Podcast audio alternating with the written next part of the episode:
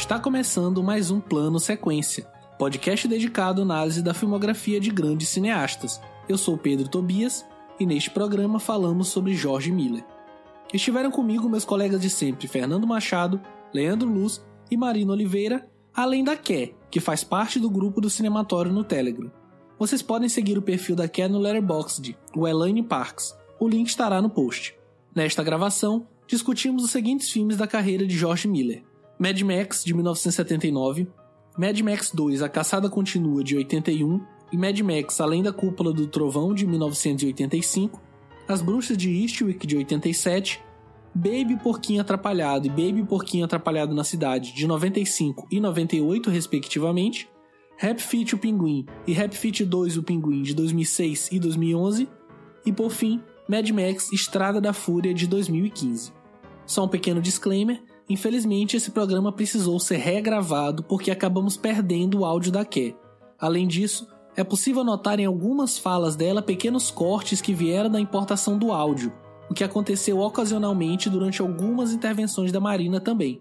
De antemão, eu quero pedir desculpas aos nossos ouvintes pelo erro.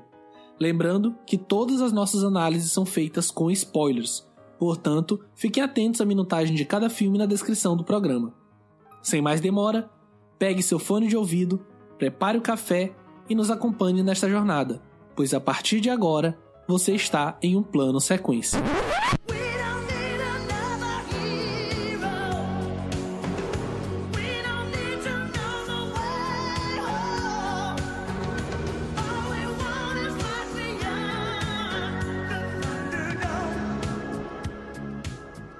Nascido em 3 de março de 1945 na cidade de Chinchilla, na região de Queensland, na Austrália, George Miller começou sua caminhada no cinema no início da década de 70, enquanto estudava medicina na Universidade de New South Wales. Ele e seu irmão gêmeo John produziram em 1971 o curta-metragem St. Vincent's Review Film, ganhando uma competição local, cujo prêmio foi a participação em uma oficina de cinema. Lá, Miller conheceu Byron Kennedy e os dois fizeram o aclamado curta-metragem Violence in the Cinema Part 1. Depois de completar sua residência médica em 1972, Miller trabalhou como médico enquanto continuava a fazer curta-metragens com Kennedy. Nesse período, os dois desenvolveram a história de Mad Max, filme diretamente responsável por colocar o cinema australiano definitivamente no mapa cinematográfico mundial, além de revelar o ator Mel Gibson. O sucesso foi instantâneo e a partir daí, Miller passou a se dedicar exclusivamente ao cinema. Para debater comigo sobre a carreira de George Miller, mais uma vez, estão aqui comigo hoje o Leandro Luz. E aí, Leandro, tudo bem? Oi, Pedro, Fernando, Marina, tudo bom? E nossa. Ah, enfim, não vou antecipar aqui nossa convidada. a Marina Oliveira. Olá. O Fernando Machado, de volta ao programa. É, tô de volta, cara. Tô de volta cheio de gasolina no corpo e também cheio de de areia e cromado nos dentes, cheguei para fazer barulho. é isso aí. E a gente conta aqui também com a presença da Ké, que faz parte lá do grupo do Cinematório no Telegram, que é um amor de pessoa por estar tá gravando com a gente mais uma vez, né? Eu vou começar logo abrindo isso aqui. A gente já tinha gravado esse programa algum tempo atrás, mas por incompetência humana, enfim, não, não vamos entrar em detalhes, a gente acabou perdendo o áudio, como bons podcasters que somos, então a gente está aqui regravando, então queria aproveitar e não só agradecer a Ké pela participação, mas também por estar tá participando de novo com a gente, né? E aí, Ké, tudo bem? tudo, obrigada pelo convite. Não, acontece, né? Problemas técnicos. Tamo aí, dessa vez vai dar certo. Amém.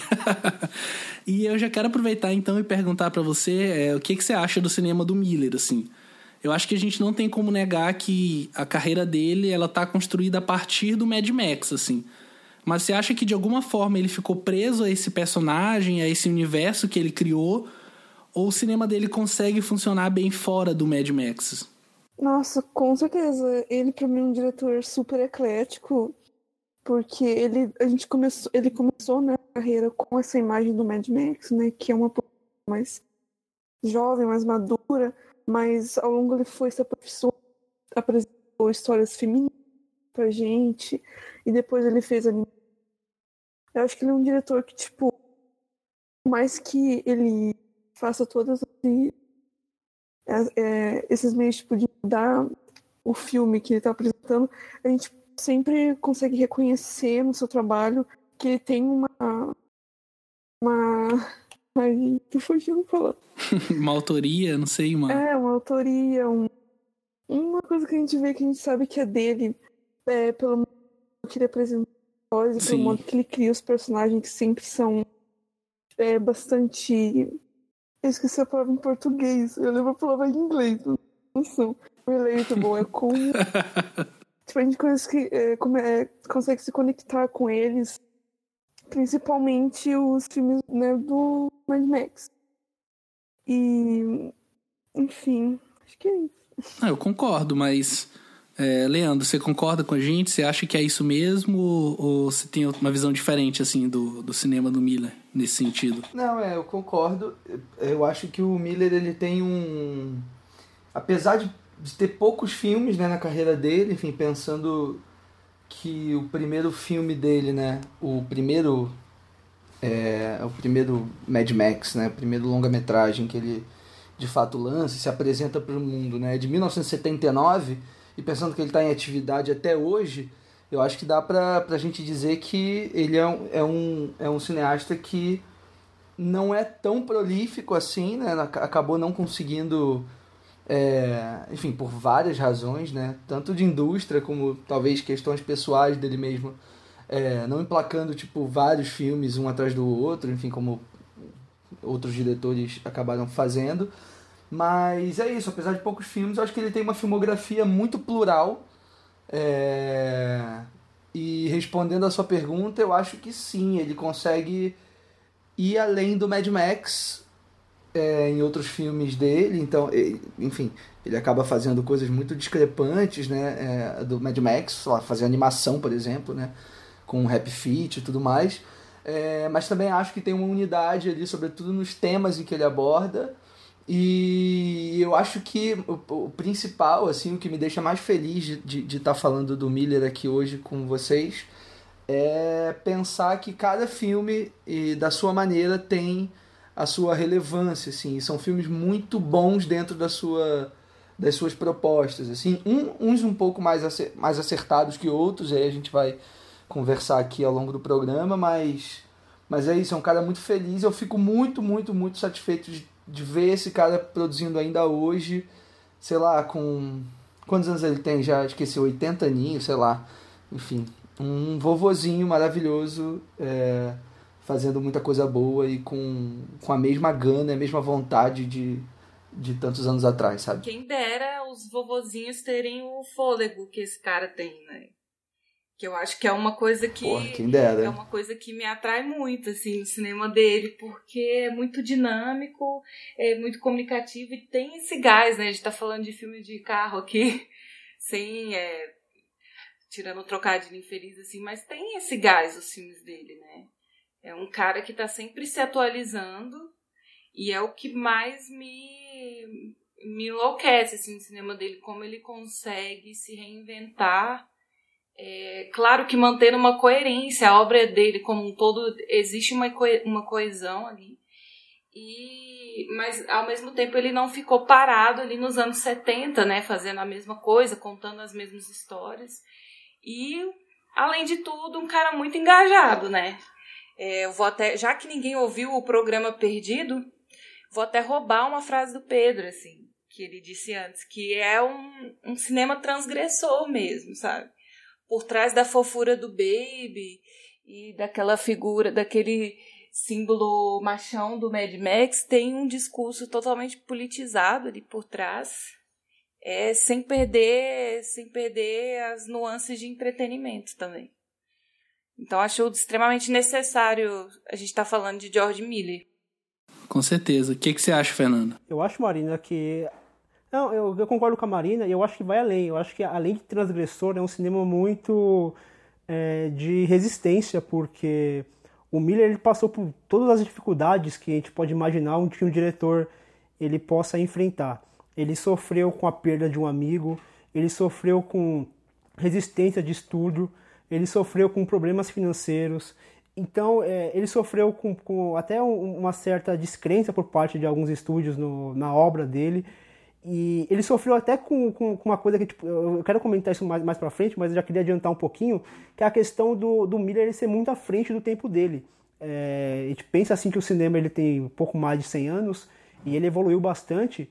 E mesmo ele evoluindo bastante, o Miller ele, ele tinha capacidade de pensar uma coisa que o cinema ainda não era capaz de fazer. E aí ele tinha que esperar 10, 15, 20 anos para poder fazer a obra dele da maneira como ele quer, porque ele pensava muito à frente. E é muito maluco você pensar que um, que um, um, um cara que é, ele, não, ele não vem da escola clássica de cinema e ele tem essa mente tão, tão, tão à frente do, do tempo dele. Eu acho que não tem, não tem definição melhor do, pro Miller do que um, um diretor à frente do seu tempo. E mesmo hoje, com quase chegando, acho que passou de 80 anos, ele ainda tem esse frescor e essa, essa coisa do, do olhar para frente, não ficar só no, no, preso naquilo que deu certo, naquilo que funcionou.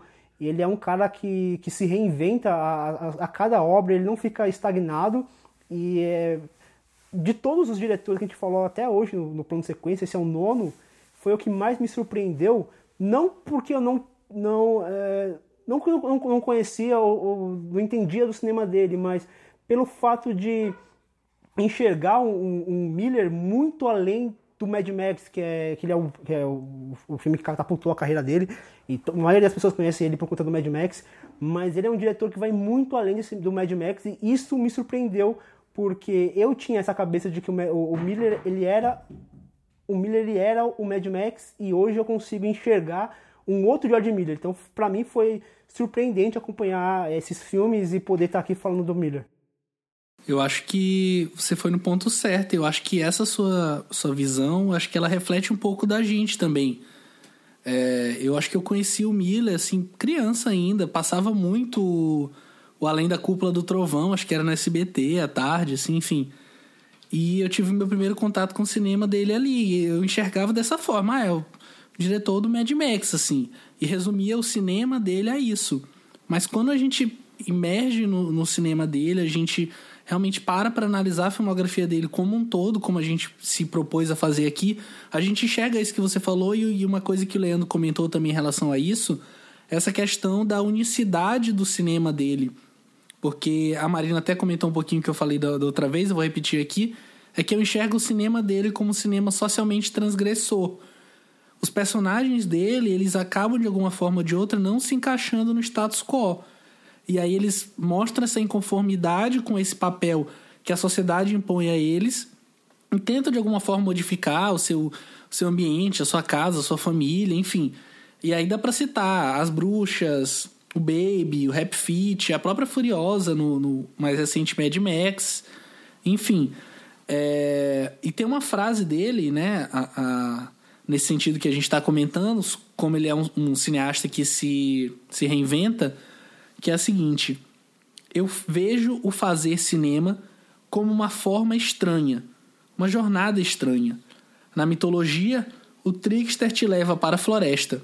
Para mim, o cinema é o trickster. Eu acho que eu posso ter 40 mil anos e nunca entender o processo.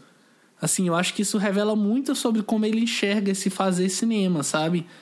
E apesar do Mad Max, como a gente comentou, ter sido o filme que o lançou e que o fez ter é, mais orçamento, ter, papel, é, ter é, roteiros melhores, ter mais produção para fazer seus outros filmes, mas ele não tá preso ali, sabe? Ele consegue muito bem funcionar além daquilo.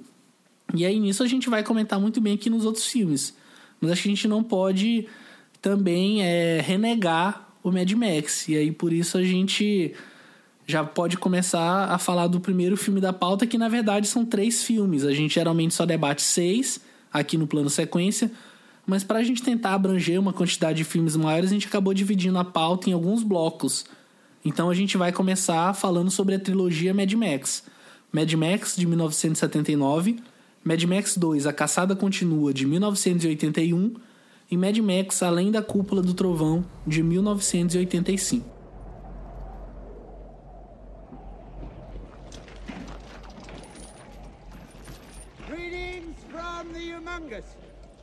The Lord Humongous, the warrior of the wasteland, the Ayatollah of rock and roller. Com uma forte crítica à revolução industrial e à objetificação das relações humanas, Mad Max nos apresenta este mundo pós-apocalíptico causado por uma guerra de proporções catastróficas entre as potências mundiais, onde a gasolina passa a ser o bem mais precioso.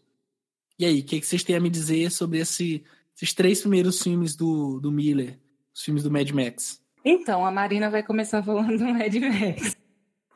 É, eu estava eu tava até refletindo assim sobre essa trilogia e eu cheguei à conclusão assim de que é, o primeiro filme assim ele é um é um exemplar para mim assim de construção de universo sabe é, o Miller aqui nesse primeiro filme ele vai estabelecer todo o tom da trilogia é, é claro que a gente não vai ver todo o potencial que esse universo tem já no primeiro filme mas ele consegue estabelecer bem essa loucura é, do não só do Max, né? Que eu acho que quando a gente fala de Mad Men, né, não, não é bem o Max que tá louco, assim, é o mundo mesmo. É, todos os elementos que ele coloca aqui vão ser extremamente bem desenvolvidos na próximos dois é, e mais para frente no, no Estrada da Fúria, né? E aí já pensando no segundo filme, assim, em seguida, se o primeiro ele estabelece bem o universo, é, o segundo ele estabelece bem o mito, assim, ele constrói bem o mito do Mad Max enquanto herói mesmo. Acho que é o filme perfeito, assim, é, dessa construção da, da, de, de, quem é o Max do começo ao fim, a que veio e como ele vai ser lembrado, né? O terceiro aí já não vou dizer que é um, um exemplar de alguma coisa, assim, que eu tenho grandes problemas com esse filme, assim.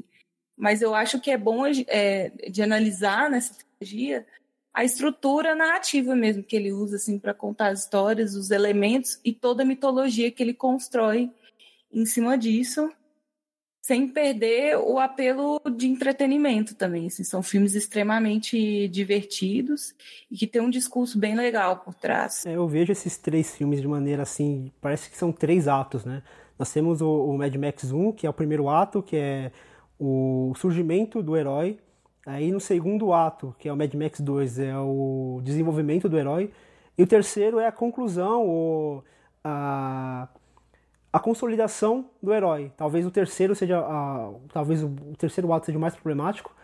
Mas é, é, muito legal também esse primeiro filme, porque a intenção dele já começou é, de maneira diferente, assim, porque ele, o, o, o George Miller não queria fazer um filme pós-apocalíptico, né? veio a ser pós-apocalíptico porque, por conta do orçamento reduzido, ele precisou fazer de uma maneira a, a não usar muito cenário, então nada mais melhor do que um, um deserto para poder fazer isso. Daí ele começou a vislumbrar o, que poderia, o que viria a ser o universo Bad Max. E então aquele começo ali, você vai ver no primeiro filme, se você não sabe que aquilo viria a ser o Mad Max, você acha aquele filme assim um, um, um filme muito ele é até, ele é até um filme parado assim no começo dele. Ele, ele demora a engrenar, demora a, a, você entender aonde aquela história vai dar. E aí quando engrena também não para mais. Aí vai até o quarto filme numa, numa tacada só. Mas é, é interessante, ainda que, que o primeiro não seja o que eu mais gosto, eu acho muito interessante esse, esse, essa construção, como a Marina disse, a construção do personagem, aquele personagem. A gente entende o porquê que ele é tão, ele é tão magoado, o porquê que ele é tão retraído, o porquê que ele tem essa, essa dificuldade de se expressar. Tudo isso a gente vai ver no primeiro filme. E, e as causas disso também. E, e, assim como você vê as causas disso, você começa a ver o, o George Miller testando a forma de ele trabalhar o cinema dele, a questão do, do efeito prático, a questão do da, da, do movimento de câmera que ele faz, que é um movimento que é frenético ao mesmo tempo, ele te deixa, ele te deixa ver o que está acontecendo em cena, não é aquele aquela montagem e, e aquele movimento a lá Michael Bay que você não consegue entender nada que tem em cena. Ele consegue filmar a ação de maneira frenética e te deixa permitir, te permite você enxergar cada movimento da cena, mesmo a cena mais frenética de capotagem de carro e caminhão, você consegue entender perfeitamente o que está. É aquele chamando de, de caos controlado, né? Ele, ele consegue controlar todo aquele caos que ele causa. Isso é muito interessante e logo, e logo no primeiro filme já começa a ver esse desenvolvimento. Tanto do, Ma, do, tanto do, do, do Max quanto do pobre George Miller. Pô, muito bom, Fernando. É, eu, eu, nunca tinha parado para pensar no, no Mad Max como essa, essa história em três atos, assim, né? Porque são os três primeiros filmes dele não só fazem parte de uma trilogia, mas eles realmente ele fez filmes em sequência, assim. É, eu não, não sei bem se eu concordo, mas ainda não estou pronto para desenvolver isso agora. Mas queria saber o que, que a Ké acha disso e, e do, que, do, que, o Fernando comentou assim, de uma forma geral. Sobre essa questão da decupagem e de como ele consegue controlar ali aquele ambiente, como ele falou. No Mad Max, é, essa trilogia, na real, eu não conhecia até eu ver o último filme. E quando eu comecei a ver o primeiro, eu. Só que assim, esse da, da trilogia original não é o meu preferido. Eu gosto mais do segundo. Até porque quando vê o primeiro como a ele comentou, é como se ele já estivesse construindo aquilo, é, né, é, com a intenção de expandir aquele universo. Tipo, a gente vê que ele tem né, os, o problema com a família dele, o problema com o que está acontecendo ao redor, aquele caso. Tipo, o, o George já começou a criar todo aquele aquela, aquele universo ali dentro com os personagens e com o que ele estava passando, mas é só a partir do segundo mesmo que a gente consegue ter uma uma profundidade no personagem dele. E terceiro, eu gosto do terceiro, diria que ele é divertido, assim, ele... Eu acho que o George começou assim, porque o primeiro é um tom mais... é um tom sério, o segundo já é um, uma coisa assim mais emocional, porque a gente consegue ver o que ele estava passando de uma maneira mais...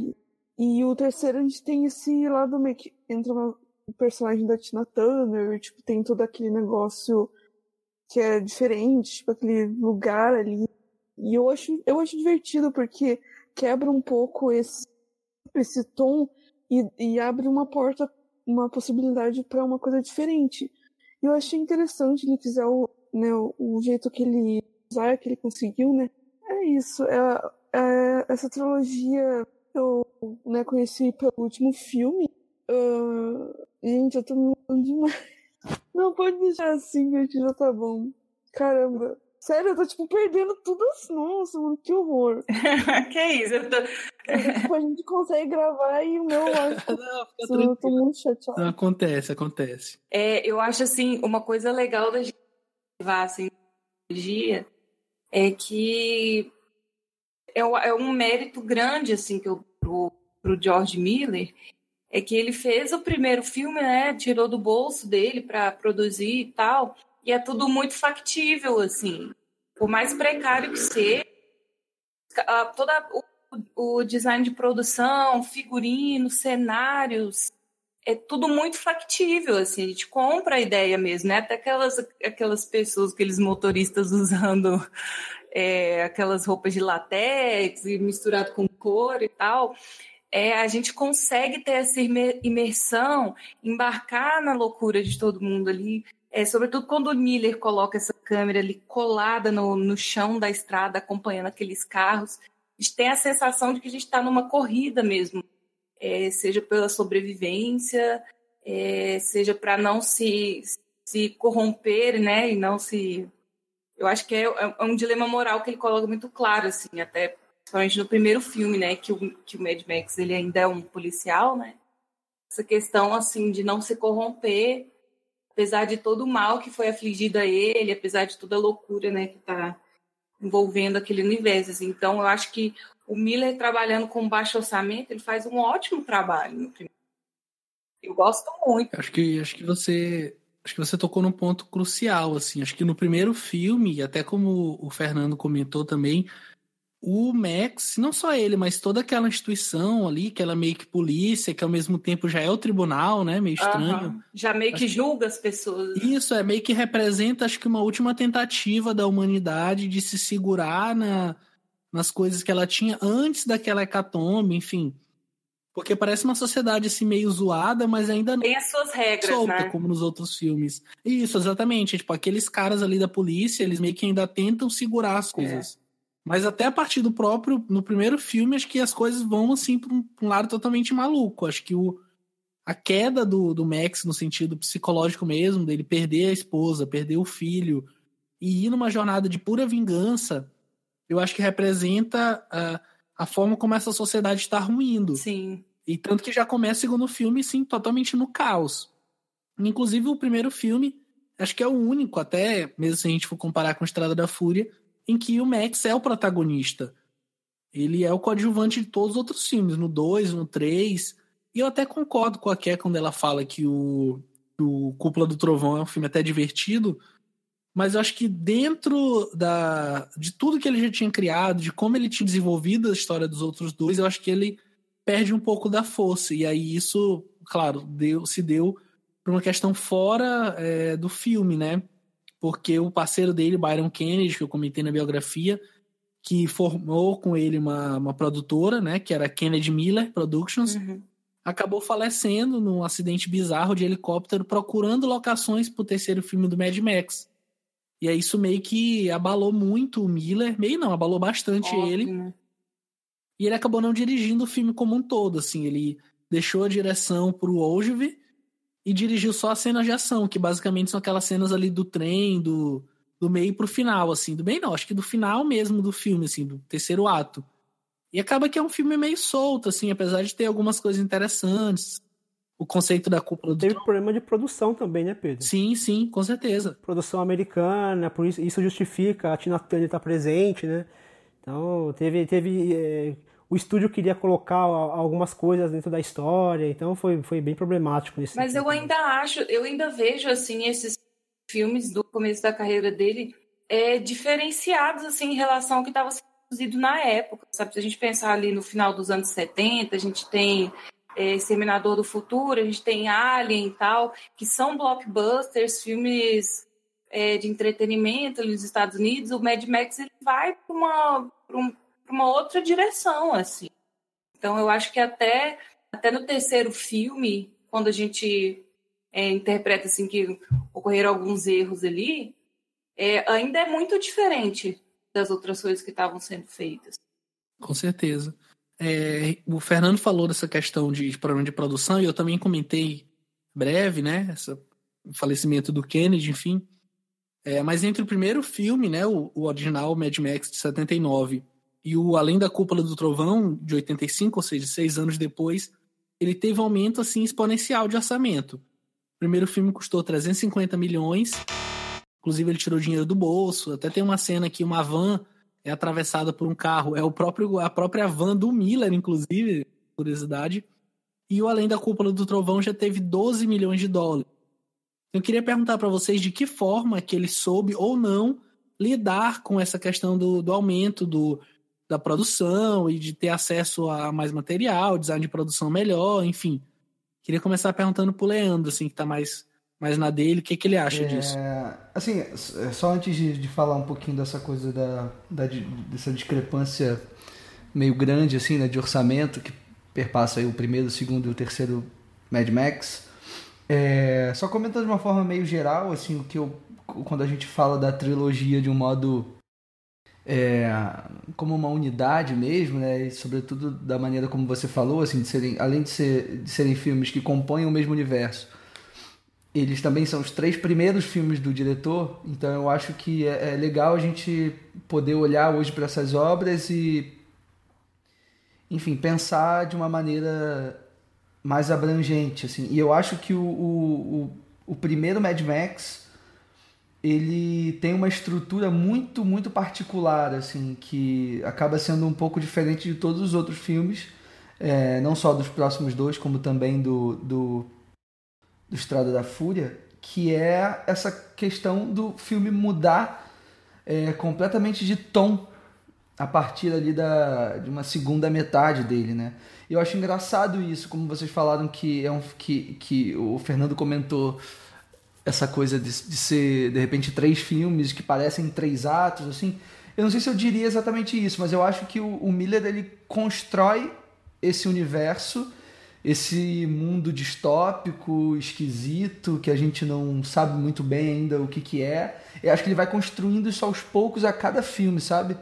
E, e agora uma coisa que eu, enfim, pensei agora, eu nunca tinha pensado antes, e, e Mad Max são, são, são. Esses filmes eu assisti já muitas vezes, assim, eu gosto muito deles, desse universo todo, eu sempre acho muito divertido e, e excitante estar tá, tá assistindo esses filmes, porque ele, eles trazem uma um vigor muito grande, assim, né? Tipo, me parece que é um. São pessoas ali. É, é até um clichê dizer isso, mas que estão se divertindo muito fazendo aquilo tudo, sabe? É, é, tanta, é tanto efeito prático, é tanta parada louca acontecendo que me parece ter sido um set muito divertido assim de se estar. Assim, adoraria, sabe, ter sido uma mosquinha assim para presenciar o que foi aquilo tudo. E, mas estou dizendo isso para pensar na verdade nesse universo todo como algo na real não muito coeso assim. E, e engraçado, eu nunca tinha pensado nisso. Se a gente for pensar o primeiro filme é, do ponto de vista de universo mesmo, de elementos, de códigos que estabelecem ali as regras do jogo, sabe? Me parece que são filmes, são universos meio discrepantes, assim, porque é isso, o primeiro filme a gente ainda está lidando com, com um universo muito próximo do que a gente vive hoje, né? Com algumas é, instituições sociais ainda muito estabelecidas, a coisa da polícia e tal. É, já no segundo, a coisa vira completamente de cabeça para baixo e, e, mesmo que né, diegeticamente são filmes que acontecem logo um após o outro talvez não tenha uma, uma, uma elipse né, grande entre um filme e outro a impressão que dá quando a gente quando a gente se debruça sobre esse universo é de que tudo mudou parece que as coisas mudaram completa radicalmente assim e eu acho que a mesma coisa acontece é, em relação ao segundo para o terceiro e do terceiro para o quarto é, não sei se vocês têm essa impressão também, mas. É... E mais, assim, nem parece que são coisas que dialoguem tanto, porque é, o, o, o, quando a gente pensa no, no quarto filme, por exemplo, é, tem coisas ali é, que me parece um universo muito mais fechado do que os outros três filmes anteriores, sabe? E até do ponto de vista de estrutural, assim, de narrativa, é, me parece que o primeiro filme e o terceiro são meio não são tão bem resolvidos nisso, porque o primeiro tem essa quebra, né? Ele, enfim, começa ali como uma ficção científica de universo distópico e vira um revenge movie, né? Um, um, filme de vingança que ele vai vingar a própria família. E o terceiro também tem uma virada, aquela coisa das crianças e tem essa aproximação do Miller já com essa coisa do cinema infanto-juvenil, talvez. Aí não sei até que ponto é uma estratégia de mercado ou não. Mas, enfim, finalizando e meio que tentando responder a pergunta do Pedro, eu acho que essa coisa do orçamento acompanha um pouco isso. Assim, não só a coisa do orçamento, mas como a influência do, do estúdio também. Eu acho que esse primeiro filme, o Mad Max, ele faz completamente livre e talvez essa liberdade também, para um cara muito novo que está estreando na direção, talvez seja um, um limitador, né, paradoxalmente falando. É, Aí já no segundo ele tem um pouco mais de orçamento e consegue fazer um filme mais coeso. Aí o terceiro já tem uma influência de, do, do, do, próprio estúdio e tal, é, problemas de produção, como vocês bem apontaram. E já no quarto, não, já é um diretor consolidado, é um diretor é, que não precisa provar, provar mais nada para ninguém. E aí eu acho que ali ele consegue é, fazer tudo o que ele queria da forma mais perfeita possível. Assim. Mas é, acho que essas são é a, minha impressão geral assim desse, desse universo todo do Mad Max. Mas essa loucura que você pontuou, eu acho que é uma das coisas que mais me, que mais me atrai nessa trilogia do Mad Max, assim. Porque não são, sim, porque eu é, tenho um sim. caráter episódico, a gente não, não se interessa tanto em saber o que veio é, antes e o que vai vir depois, sabe? Cada, cada arco é um arco fechado ali. A história tem início, meio e fim independente das outras partes, assim, fora o, o primeiro filme, né? E em cada filme ele pode fazer um jogo diferente, até com personagens diferentes. Tanto é que o Max muda de ator, sabe? E não é necessariamente o mesmo Max, eu não enxergo o Mel Gibson, o personagem do Mel Gibson, o mesmo personagem do Tom Hardy e continua fazendo sentido, sabe? Assim, é, continua crível para mim. Uhum. Eu continuo comprando a ideia, mesmo cada acho. história sendo uma história. Eu acho que isso é um mérito para o Miller. Sim, é. acho que o Miller... Acho que ele estabelece um, um, um lore a partir do, dos três primeiros filmes, e acho que a partir disso ele pode expandir para onde ele quiser, assim. É. Ele tem o Max, né, que é essa figura que tá ali vagando, meio que sem destino, enfim.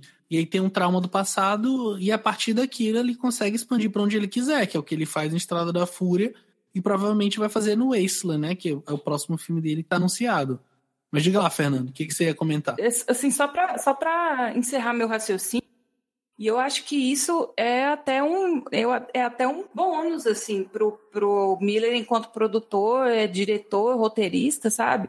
Eu não ter essas regras é, estritas e super rígidas para o universo que eu criei, porque aí eu posso brincar dentro daquilo e surgem novas ideias o tempo inteiro.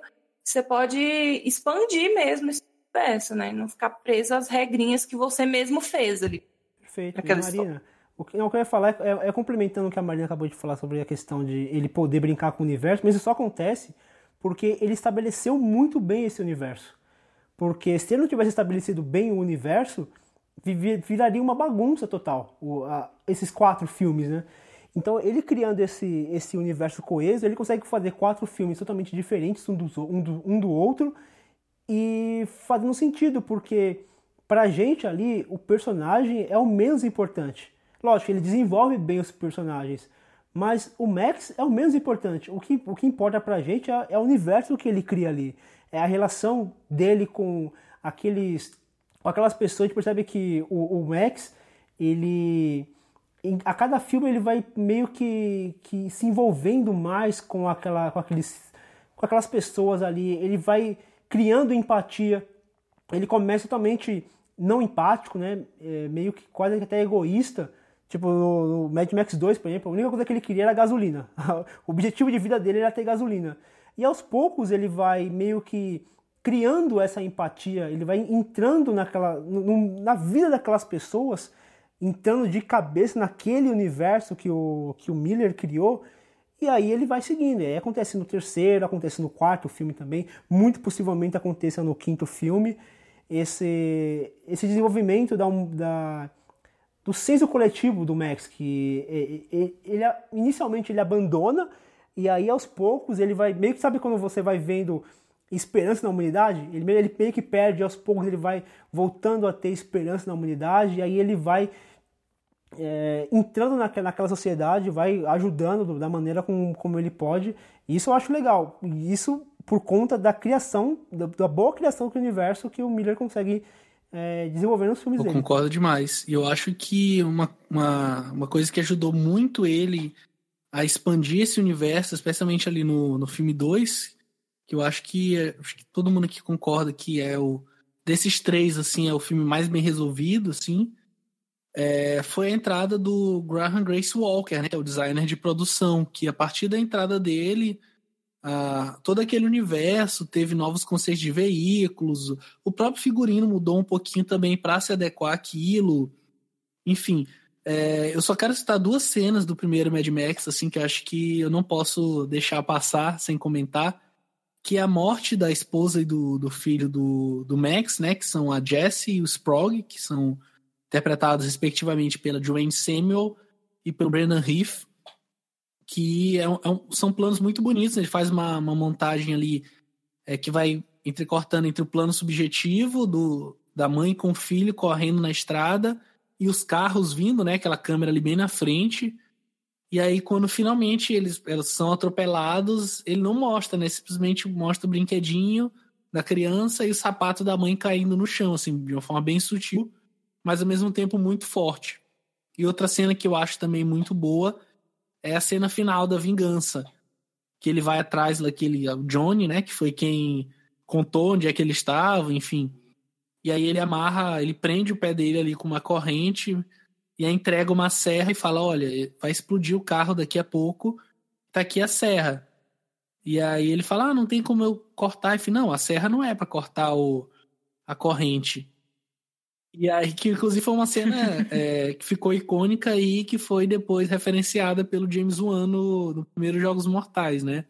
Assim, só, só não podia deixar passar em branco, Sim. mas eu comentei agora sobre essa questão da morte do Byron Kennedy, né? Como eu falei, ele acabou falecendo no acidente de helicóptero. É, mas eu queria saber de que forma vocês acham que a morte dele interferiu no resultado do Além da Cúpula do Trovão e também na carreira do George Miller como um todo, assim, qual vocês acham que foi o peso disso para ele? Assim, não, tô querendo dizer que a gente vai comentar de um filme que poderia existir caso essa tragédia não tivesse acontecido, mas, mas de que forma isso afetou e talvez afeta o, o cinema do Miller, assim? O que, que você acha que é? Então, acho que isso fica mais evidente né, na trilogia do Mad Max, né? Porque naquele período, e até é, vocês comentaram, né, que vocês, tipo, a maioria de vocês não gostaram do terceiro filme, mas eu, eu assim, eu vi que a gente tem o um personagem do piloto, né, no segundo filme, e ele também aparece no terceiro. E isso para mim com certeza era um reflexo do amigo dele, né? Ele seria aquele personagem, né, o piloto e tal. E depois que aconteceu isso, ele ele né, quebrar um pouco aquele clima tipo denso da trama e deixar uma, uma coisa assim mais divertida para o público, porque eu até acho que isso né, pesou no, nele assim, ele queria deixar uma tanto é que né, ele deixa homenagem no amigo dele no terceiro filme. Isso pesou bastante para ele, acho que nessa época. E bom, depois ele mudou, né, totalmente, ele né, tipo, ele tava nesse coisas de, de filmes mais sérios, ele começou mais voltados, né, pro entretenimento assim maior, né, pro mainstream, tipo, os primeiros dois assim, digamos, que não seria uma coisa que tá assim, né, para qualquer pessoa conhecesse que gostasse de algo do gênero. Então, acho que a respeito disso. Fernando, você queria comentar em cima disso? Ground Control, to Major Fernando. Can you hear me? Não, é que eu não, não tava. Que, é que, como cortou a. A, a Kel, não tava ouvindo, não sabia se ela terminou de falar ou não. Mas vamos lá. É, eu, eu, não sei, eu não sei o quanto afetou, porque é, é muito difícil saber, porque a gente pode, a gente pode imaginar que essa mudança essa, de, de, universo né, que ele vinha construindo no Mad Max, e, a gente pensar no, no, que ele faz depois, com as bruxas, ou com o Rap Fit, ou com o Baby, que é totalmente diferente. Ao mesmo tempo, a gente pode pensar porque o Miller ele, ele, não, é uma, ele não tem uma cabeça muito normal, ele não é muito, ele não é muito, como vou falar, linear. Então, pode ser essa, essa mudança de, de foco dele, de foco estético, na verdade, né? Porque temático ele continua mesmo, ele continua ainda um cinema de resistência. Mas falar muito de minoria também, a gente vai falar muito, de, a gente vai falar um pouquinho mais à frente no, no nas duas anima, na animação, né? E no Baby. Não, mas o George Miller já começa a falar um pouquinho de minorias aqui na, já sim, no Mad sim, Max, então, né? Isso, então, porque então, isso que eu tava falando, é, estético ele muda, mas temático ele ainda continua na, nas mesmas temáticas dele. Esteticamente ele muda bastante, óbvio, né? Sai de um Mad Max e vai para um Bushas de Eastwick, ou vai pro Baby, Rap Fit, estética totalmente diferente.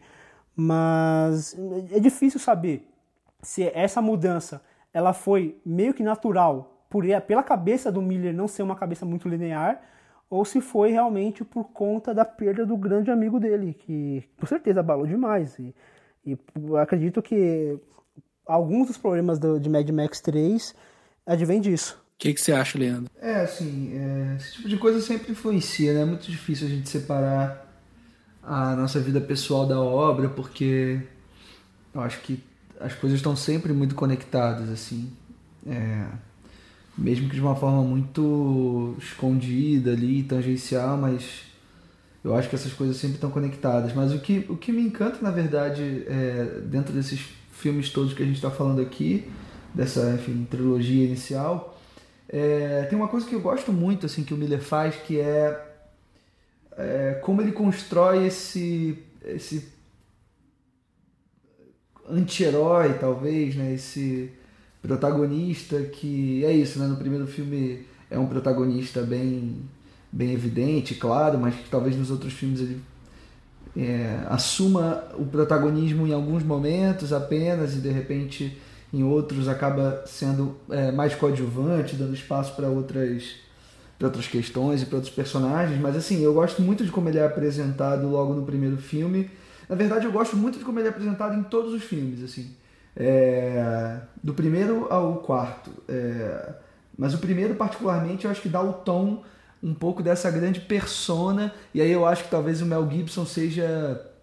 É, tenha muita responsabilidade por isso também. É, no sentido dele ser. De ter todo um ar misterioso e labiríntico assim na figura dele, né? Se a gente for pensar o primeiro filme, ele é ele demora, demora o Miller demora a mostrar o rosto do, do Mel Gibson. E isso vai criando toda uma mítica e toda uma ideia que ele quer colocar ali do Max enquanto um personagem arquétipo, né, que poderia funcionar em qualquer cultura do mundo, assim, a gente está falando ali óbvio de um de uma ficção científica, um mundo distópico, mas a gente poderia pensar num num Clint Eastwood no faroeste, ou a gente poderia pensar num um grande samurai no Japão, enfim. né, me parece que é um arquétipo muito bem definido que permite muita gente se identificar com ele e a forma como ele é apresentado em cada um dos filmes sempre tende a reforçar um pouco essa ideia. E um, um outro fator também que me encanta profundamente é, em relação ao universo do Mad Max é essa obsessão e quase idolatria com a máquina. Né? Se a gente for pensar no segundo filme, na câmera saindo de dentro do escapamento de ar do carro e a forma como ele filma os carros, essas máquinas, essas bugigangas e essas coisas todas, ele filma com um encantamento muito grande, assim, porque não é, ele não está olhando para isso de uma forma cínica. Ele não está olhando para esse universo com cinismo, ele está abraçando essas questões tecnológicas, essas máquinas e essas coisas e, e mostrando, óbvio, o lado bom, o lado ruim, dependendo da forma como cada um as utiliza. Mas esse encantamento eu acho que é muito claro, assim, e acho que no, se a gente for pensar na Estrada da Fúria, isso fica super evidente, assim, sobretudo se a gente pensar que é um filme feito né, num, num, num, mundo completamente digital, em que ele vai abraçar ali os efeitos práticos, não como uma forma nostálgica, mas como efetivamente um meio de se fazer cinema mesmo, que é muito próprio dele, e que talvez se ele não usasse disso, certamente é, não seria um filme do George Miller, sabe? Perfeito, né? Você falou, você falou dessa paixão que ele tem de, com a imagem, com o efeito prático. É, eu li uma entrevista dele que eu achei bem interessante, que ele fala que ele aprecia muito o cinema puro. E o cinema puro que ele fala não é aquela coisa do cinema verdadeiro, sabe? Que eu acho até uma bobagem a gente pensar nisso, ah, esse é cinema de verdade ou coisa e tal. Mas o cinema puro do, do sentido de da, daquele cinema que, que privilegia a imagem, sabe? Ele até fala, ele até fala que um dos grandes inspiradores dele é o Buster Keaton.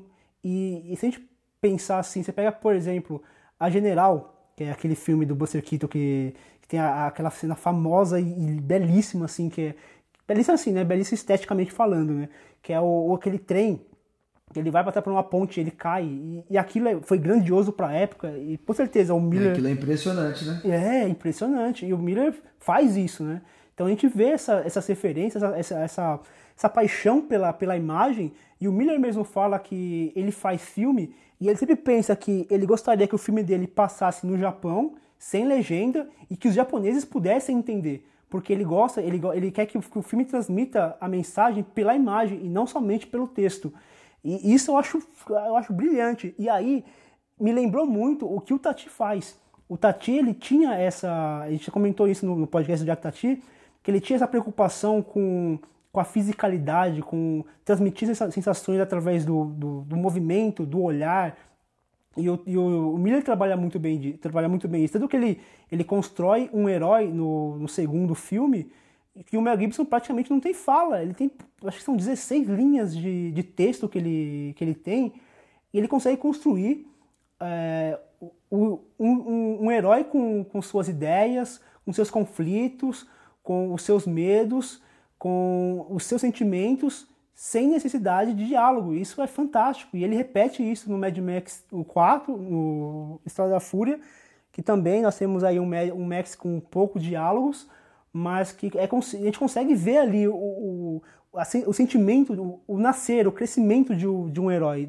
E isso eu acho fantástico, cara. Eu acho brilhante nisso que o Miller faz. É, isso é fantástico. Eu vi uma entrevista também do Miller que ele ele fala exatamente isso, assim, que no primeiro Mad Max ele fez o filme como se fosse um filme mudo, assim. Ele montou as cenas como um filme mudo e só depois ele foi ali sincronizando som e música e tal. Então tem muito a ver isso mesmo com o que tu disse de, de tentar olhar para o cinema dessa forma mais imagética possível e mais universal, né? Que é isso, a imagem não tem língua, né? É exatamente, enfim. Bem legal mesmo. Perfeito. E é uma coisa que ele comenta também no, no Estrada da Fúria, né? No, em um dos, dos extras do, do, do Blu-ray, ele fala que ele quis fazer um filme que fosse é, não guiado pelos personagens ou pela história, mas guiado pela ação. Então os personagens falam quando eles realmente precisam falar. E isso meio que reflete o que o Fernando vinha comentando até dos outros filmes anteriores. Mas acho que a gente falou bem aqui do, do Mad Max, né? Dessa trilogia inicial. E aí, após o enorme sucesso desses três filmes, ele chega a Hollywood para dirigir As Bruxas de Eastwick, primeiro filme não produzido por ele, lançado em 1987.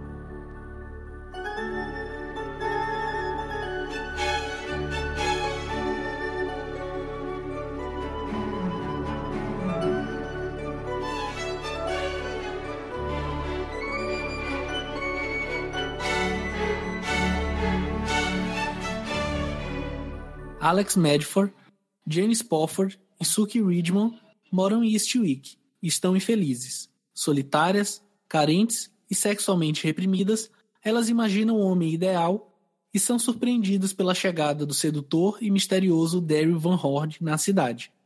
E aí, gente, o que, é que vocês têm a me dizer sobre esse primeira incursão do Miller em Hollywood, As Bruxas de Eastwick? No áudio, no áudio perdido, no programa secreto que a gente teve, eu fui o que mais, que mais falei mal do filme. E, e aí eu falei. Espero que não se repita hoje, por favor. Calma. e aí o que aconteceu? Eu vou, vou contar o, o, que aconteceu nessas, nessas semanas que passaram dessa, desse dia da gravação.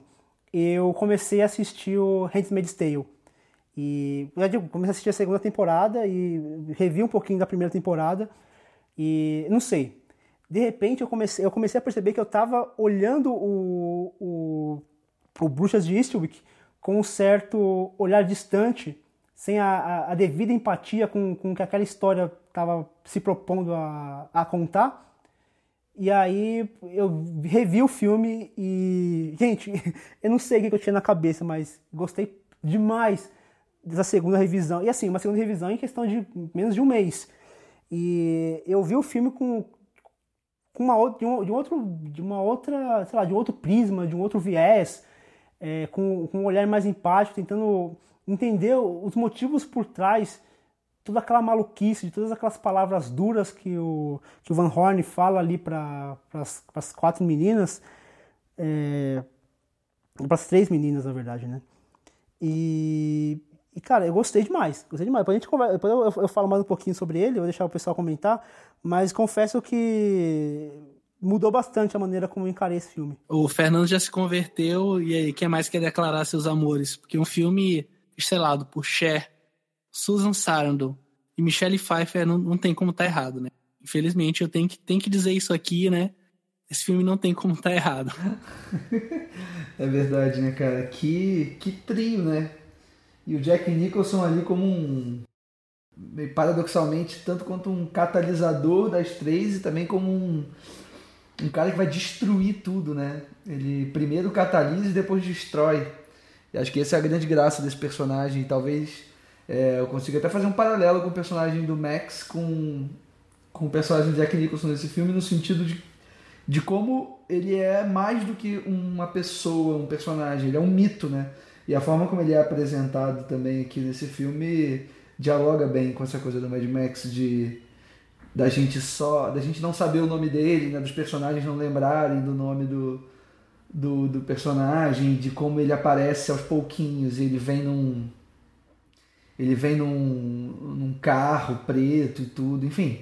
Eu acho que tem, tem uns paralelos interessantes de se fazer e gosto muito dessa forma. Eu gosto muito do filme. É, eu não assisti ele acho que igual a, maioria de vocês talvez tenha assistido, sei, sei lá, ainda quando criança, vendo na TV e tal, acabei assistindo ele mais, bem mais tarde, assim. E mas mesmo assim eu gostei, assim, porque esse é um filme que está muito no imaginário das pessoas ainda. É, talvez né, pela, pelas três atrizes principais também, e pela figura do Jack Nicholson e tal. Mas é um filme que, que me agrada muito, assim, sobretudo pelo diálogo que ele faz com o cinema de horror ali no terceiro ato, principalmente. E toda essa, essa relação da, das três protagonistas que é muito encantadora, é muito bonita. Eu acho aquela cena logo do começo, que elas três estão ali, estão ali na casa de uma delas e, enfim, conversando, né? Três mulheres conversando sobre o cotidiano, sobre como é difícil. Como é difícil ao mesmo tempo como é prazeroso ser mulher nesse, nesse, nesse mundo, mundão de meu Deus. E é um filme que. É um filme muito divertido que vai se metamorfoseando ao longo da, da, sua, da sua duração. Eu acho, eu acho interessante a gente observar assim como.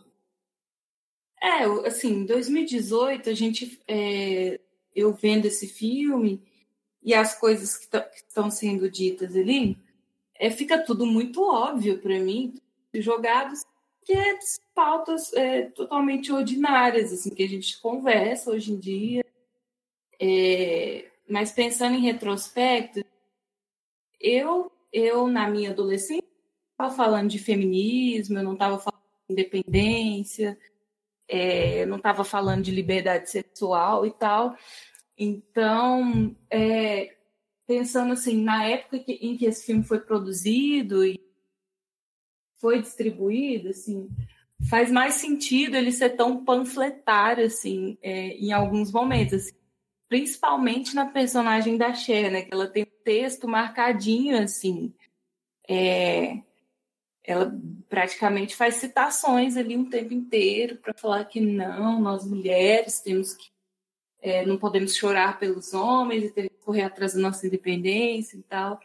E é engraçado, assim, porque acabou que para mim, vendo é, hoje, envelheceu um pouco mal nesse sentido, assim.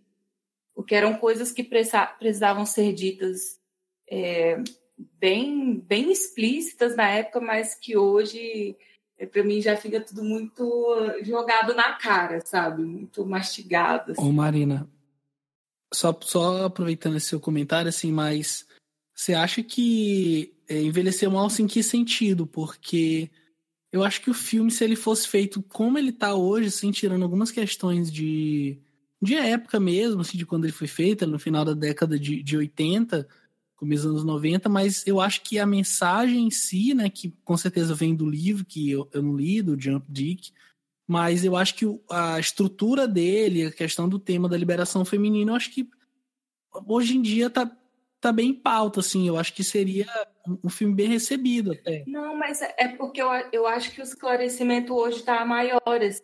então eu sou, eu sou fã de sutilezas, assim. E o que eu digo, o que eu digo que não envelheceu muito bem para mim é o texto mesmo.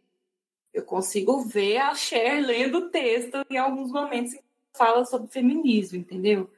Não estou dizendo que ela não acredite nisso, mas é porque ficou muito incisivo. Mas talvez pela Cher ser uma grande atriz também, né, Marina? Tem isso, né? É uma é, grande presença, ser. mas não tanto uma grande atriz. Tanto, é, tanto que eu não enxergo isso na personagem. Entendeu? Mas é um incômodo, assim. Fora isso, é um dos, dos incômodos que tem esse filme. E é aquela megalomania do Jack Nicholson, né? Na, nas interpretações e tal. Ele é bem caricatuzão, né? Na hora de fazer um. Não vou dizer que ele é um vilão aqui, porque ele se revela um vilão mais pro final, né? Mas essa figura misteriosa, eu acho bem caricata, assim, no começo. Mas é um filme que eu gosto, assim, eu não precisei ser convertida como Fernando, não. eu acho um filme bem sensível, assim, para algumas questões, sabe? É, até o próprio fato, assim, de delas, de, de, de, uma das personagens ser mãe e tal, e ela não ser reduzida a esse instinto de maternidade, ser a mãe, sabe? Elas estão juntas ali, reunidas, discutindo sobre elas mesmas, não está falando, ai, só falando de maternidade, falando filhos, estão falando de coisas diversas, são amigas, até o que o Leandro pontuou, assim, que ele gosta muito dessa cena, né, delas juntas e é aquele momento de sororidade mesmo entre elas. As mulheres não estão reunidas necessariamente só para ficar falando de coisa fútil. O Fernando tem uma pergunta, uh, acho que você já pode fazer, acho que eu queria também aproveitar e pedir para que é, falar o que, que ela acha disso. Então, você já responde o que a gente estava comentando e a pergunta do Fernando também. É, eu já faço a pergunta para as duas, na verdade, para a Marina e para a Ké. Você acha que essa questão do texto que a Marina comentou tem a ver com o fato do filme ter sido escrito baseado na obra e dirigido por um homem? Eu estava refletindo nisso hoje, assim, eu acho que sim. É... Às vezes eu penso que se fosse uma mulher na direção, é, haveriam mais sutilezas, assim. Eu vou usar um exemplo que não tem nada a ver com sutileza, assim, mas que é só você estando naquela posição, você tendo lugar de fala, que você consegue é, expor isso de uma maneira menos é, incisiva, assim, é, que é o caso do, do Corra, sabe? eu vi muita gente, é, que fala, pessoas negras falando que assistiram o filme e falando que se identificaram, assim, nos mínimos detalhes com o filme, porque foi um cara negro que vivenciou uma vida de preconceitos e, e, e racismo a vida inteira. Tem uns detalhezinhos que ele colocou ali no texto, no roteiro, que só uma pessoa negra poderia ter, ter colocado, sabe? Não sei se é uma boa comparação que eu estou fazendo, mas eu penso que uma mulher saberia colocar algumas questões ali de maneira mais, mais sutil, mais, mais sensível ali na história, né? É o que eu acho. Ah, questão disso. Eu até gostei do filme ser meio que uma porrada na sua cara. Porque os diálogos, principalmente da Cher, né? Com, tipo, uma parada muito explícita. Você escuta ela falando, você fica tipo. Hã? Oi? Como assim? É, eu acho que pra era muito necessário, assim, né? Ser essa pancada, né? Ah, ah, tipo, eu gostei, assim, o tom do filme. E eu acho que, tipo, é, esse foi o único filme da filmografia do George que eu não tinha assistido. E, tipo, esse foi o último, né, aliás, que eu vi. Depois de ter visto todos os filmes e ver esse por último, ficou claro que foi depois desse filme que ele começou, tipo, a pegar um gosto por colocar, tipo, personagens, né, femininos, é, empoderar tipo, mais as dele. Porque a gente vê isso em praticamente todos os outros longas dele. E eu acho isso muito bacana. É, eu acho que o auge disso é ali no Estrada da Fúria, né? Ah, com certeza. Mas. Tipo, a gente vê isso né, no Rap Feed. A gente vai comentar disso mais pra frente, mas né, já falando. E no Baby, mas tipo. Eu gosto do jeito cru que ele deixou esses diálogos, porque na época, né, porque é realmente, tipo, naquela época eu acho que a pessoa, a pessoa tava precisando daquela porrada. Mas com as coisas que a gente tá né, vivenciando nesses últimos anos, né, esse negócio né, de, de assédio nas de, tipo, do que tá pegando. Mas eu gostei dessa abordagem que ele tomou Agora, na questão da mulher, eu fiquei imaginando agora, na questão, tipo, da diretora, né? Qual que seria, assim, pra você uma diretora daquela época para dirigir esse filme? Eu não consigo colocar alguma na minha cabeça. não faço ideia. É. Fica aí o questionamento. É, deixa, deixa eu ver o que mais. Tipo, o personagem do Jack Nixon. Como que eu posso explicar? Eu tenho um sentimento meio, meio estranho com o personagem, porque eu gostei, mas eu não sei do Jack no personagem não sei da interpretação dele, dá pra entender. Sim, ele, ele tá meio over, assim, né? É, tipo, é. o personagem em si é ótimo. Tem aquela. Uma coisa também que eu não gostei, eu acho que o Leandro comentou que tem uma pegada mais tipo de terror no terceiro ato. Mas eu achei aqueles efeitos no final, tipo, áreas assim, me tiraram. Me tirou, assim, um pouco da, da trama, sabe? Né? Elas estavam ali todas juntas e começou aquele Ai, fiquei tipo, não, não, não. Podia ter acabado antes, sabe? É, eu acho que os efeitos, ele, acho que dá pra fazer um paralelo com os efeitos especiais do filme com a atuação do Jack Nicholson. Assim, acho que tem momentos muito ridículos, né? Assim, de, de, de, de, de datado mesmo, talvez, assim. E o Jack Nicholson tem isso, né? Ele tem os momentos. Acho, que, acho que é um personagem over mesmo. Acho que a própria escalação do Jack Nicholson já dá o tom um pouco do personagem, que o Jack Nicholson, em geral, é over mesmo. E... Mas acho que em alguns momentos cai muito bem. Tem uma cena que eu acho muito, muito, muito divertida, que é a primeira vez que, que a Cher chega lá na mansão dele para confrontá-lo e tal. E ele tá deitado na cama com uma posição super é, anti-sexy, né? Porque não tem como olhar aquela figura meio careca, com o cabelo meio para cima. Sugestivo, né? brega e deitado de uma maneira, né? Tipo, ah, não, mas você vai querer transar comigo. Óbvio que você vai. Olha para mim, como você não quer? Entende? Que eu acho que funciona pela piada, assim. É um filme divertido, né? É uma comédia muito muito legal. E é isso, quando. Não sei qual outro. Que diretora poderia fazer um filme desse? Nesse tom, não sei, não consigo pensar mesmo, assim. É, mas já pensando no, no, no, horror, assim, quer dizer, a gente está falando de bruxas, né? Então só aí a gente já tem um personagem muito marcado de, enfim, narrativas de horror de modo geral, tanto na literatura quanto no cinema. E não sei, imagina uma. Sei lá, imagina uma Catherine Bigelow fazendo, adaptando esse livro, assim, acho que seria outro tom, né? Seria um filme interessante também, eu acho. Pô, eu veria ela, né? Porque, tipo, ela fez um filme de vampiro, então meio que Sim, sim. E é isso, acho que é um filme muito. tem, esse, tem essa. A parte do terceiro ato que eu gosto muito é a forma como ele usa a escatologia, assim. É, os momentos de cobra na cama, sabe? Que remetem, sei lá, a Zé do Caixão, né? O Mojica e. A coisa de uns vômitos bem exagerados que eu acho legal.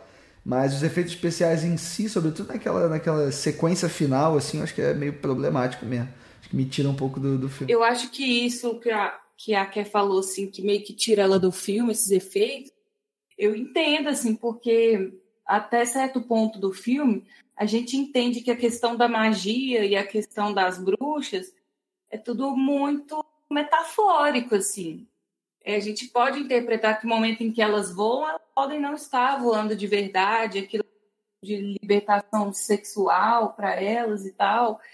É porque a gente não vê magia de fato, né? A gente não vê varinha de condão e, e coisas acontecendo. E, e, eu gostaria que ficasse nesse campo mais sugerido, assim, né? Se, é, onde que tá essa bruxaria toda? E aí no final você joga aquele monstrão de CGI lá, mó estranho, né? Acho que até essa sequência do, dos sonhos com as cobras e tal ainda fica meio meio mascarada, assim, se é ou não é que tá rolando. Acho que até a cena é final em que aparece o personagem Jack Nixon na televisão e elas, simples, e elas agem como se não fosse nada, sabe? Um cara morto aparecendo na televisão. Eu só vou lá, é, cala a boca, desliga a televisão, sabe? Eu gosto dessa coisa meio, é meio subentendida, né? É, eu digo mesmo assim, mas eu quis comentar isso porque, tipo, pô, você vai lá e assiste Mad Max, né, trilogia, com aqueles efeitos práticos maravilhosos, e daí, tipo, acho que ele meio que se deixou levar, né, no final, tipo, ah, eu tô com dinheiro, vamos fazer um negócio assim, mas, tipo... Coisa de estúdio, né? Mas, enfim, em questão para outras cenas que tem efeitos, né, tipo, que o Leandro falou que, sei lá, vomita e tudo, aquela cena, tipo, é grotesca, mas é divertida ao mesmo tempo, né? Porque fica a entender que elas estão ali fazendo a maldição da pessoa, tipo, né? Ela morre, infelizmente. Mas, é, ela, essa daí é uma personagem também que dá pra discutir bem, porque eu vejo ela assim como meio que uma invejosa, meio uma intrusa, que ela queria ter aquele. Ela tá, queria estar ali no meio delas, né? Mas tem um marido, ela tem um outro tipo de vida. Ela queria manter aquilo, mas ela fica falando, né, tipo, das três ali da cidade, fica espalhando coisas e meio que, né, fica naquela. E, tipo, eu gostei Fofoca. do jeito que, né, tipo, eu não tava imaginando assim que o personagem dela ia morrer, sabe? Tipo, acontece umas coisas assim que é interessante, assim. É, mas eu acho, eu, eu gosto como ainda assim é o, o, o George Miller ainda consegue inserir uma camada mais ali nessa personagem, mesmo que bem de leve, assim, de boa, porque ela, para mim, não é só essa pessoa invejosa que tá. Eu acho que ela é uma pessoa ressentida, assim, porque ela, tá, uhum. ela queria estar tá nessa posição de viver essa liberdade e viver a vida como ela quisesse, não consegue pelas contas que eu tenho que prestar à sociedade, mas ao mesmo tempo ali você, eh, tem alguns momentos na fala dela que ela demonstra preocupação pelas meninas, sabe? É, ela consegue enxergar que, na verdade, o problema ali é, o, é aquele personagem do Jack Nicholson e que elas podem até certo ponto estar tá correndo um perigo com ele e ela chega a se preocupar, assim, mais ou menos. Uma coisa que a Maria, você falou, Maria, do texto, que você achou o texto explícito, não muito sutil. Agora, eu achei a direção do Miller muito sutil em alguns detalhes, como por exemplo, tem aquela cena de que é bem no comecinho, onde mostra aquele, aquele, não sei se ele, é, parece que ele é diretor daquela escola, né? E aí ele faz aquele discurso conservador, horroroso, horroroso, mas infelizmente a gente ainda é obrigado a ouvir esse discurso nos dias de hoje. E tem dois momentos naquele discurso que eu acho muito legal, dois momentos que eu acho muito legais, que é primeiro aqui o momento quando ele, que ele começa a discursar e aí vai passando cada coisa que ele fala vai mostrando a reação daquelas mulheres diante do que ele está falando para ele, ele fala que é uma é uma é horrível essas coisas de mãe solteira e mostra lá a, a personagem da, da Michelle Pfeiffer e aí ele vai vai transitando e aí vai mostrando as crianças e as crianças estão entediadas com aquele discurso horroroso. E, e eu, eu, a leitura que eu fiz daquilo é que as crianças daquela época, 1987, são os adultos de hoje. Então, na, se a, a, aquele tipo de discurso daquela época, para elas já, já era entediante. Então, ali eles já começaram a alimentar aquele, aquele discurso ali, era, era um discurso retrógrado, é, era um discurso assim que, que já não tinha mais, mais função alguma na sociedade. E aí e, ela, e as crianças daquela época são os adultos de hoje. Por isso que hoje a gente discute mais isso. Porque naquela época já, já ficava ouvindo aquelas baboseiras e aí nossas mães e outras mulheres começaram a se a, a não darem ouvido a esse tipo de discurso e nós fomos aprendendo a, a, a, não ouvir esse tipo de discurso mais. E hoje nós já temos uma cabeça bem diferente daquela época, daquelas crianças do, dos anos 80. E outro, outro detalhe também nessa cena é que quando começa a chover e aí vem aquele, aquele, aquela ventania toda, o Miller ele, faz, ele dá um close no esboço daquele, daquele, daquele, daquele diretor ali e a gente percebe que, tem, que ele tem uma frase ali que ele está falando que, que Deus condena, sei lá, Deus condena mãe solteira ou alguma coisa do tipo. E aí ele faz uma rasura ali, ele, ele risca ali, ele escreve umas, nas palavras dele, tipo uma rasura depois do esboço pronto.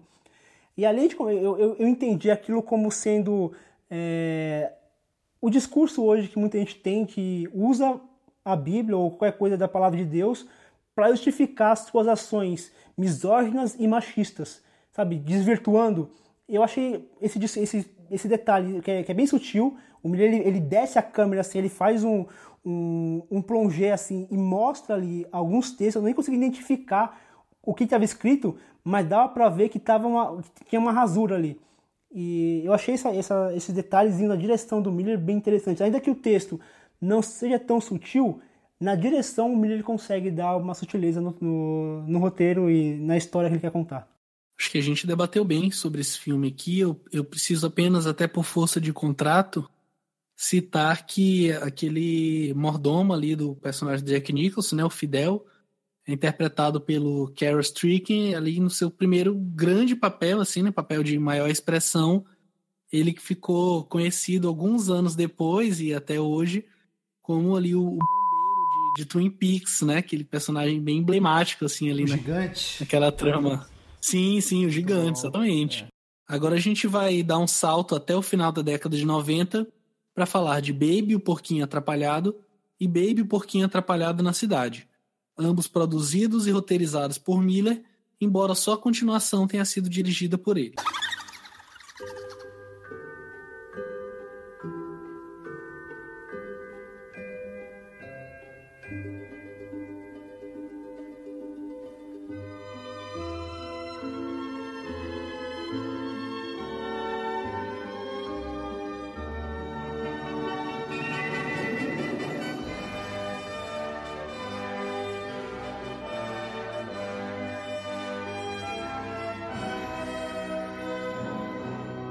A calma rotina da fazenda do Sr. Arthur Hodgett é totalmente alterada e ganha mais vida com a chegada de Baby, um porquinho que desafia a própria natureza para virar pastor de ovelha. Eu comentei na abertura que o, o cinema do Miller é um cinema socialmente transgressor e eu acho que, claro, As Bruxas é um, é um grande exemplo, mas acho que o maior exemplo disso é o Baby, né?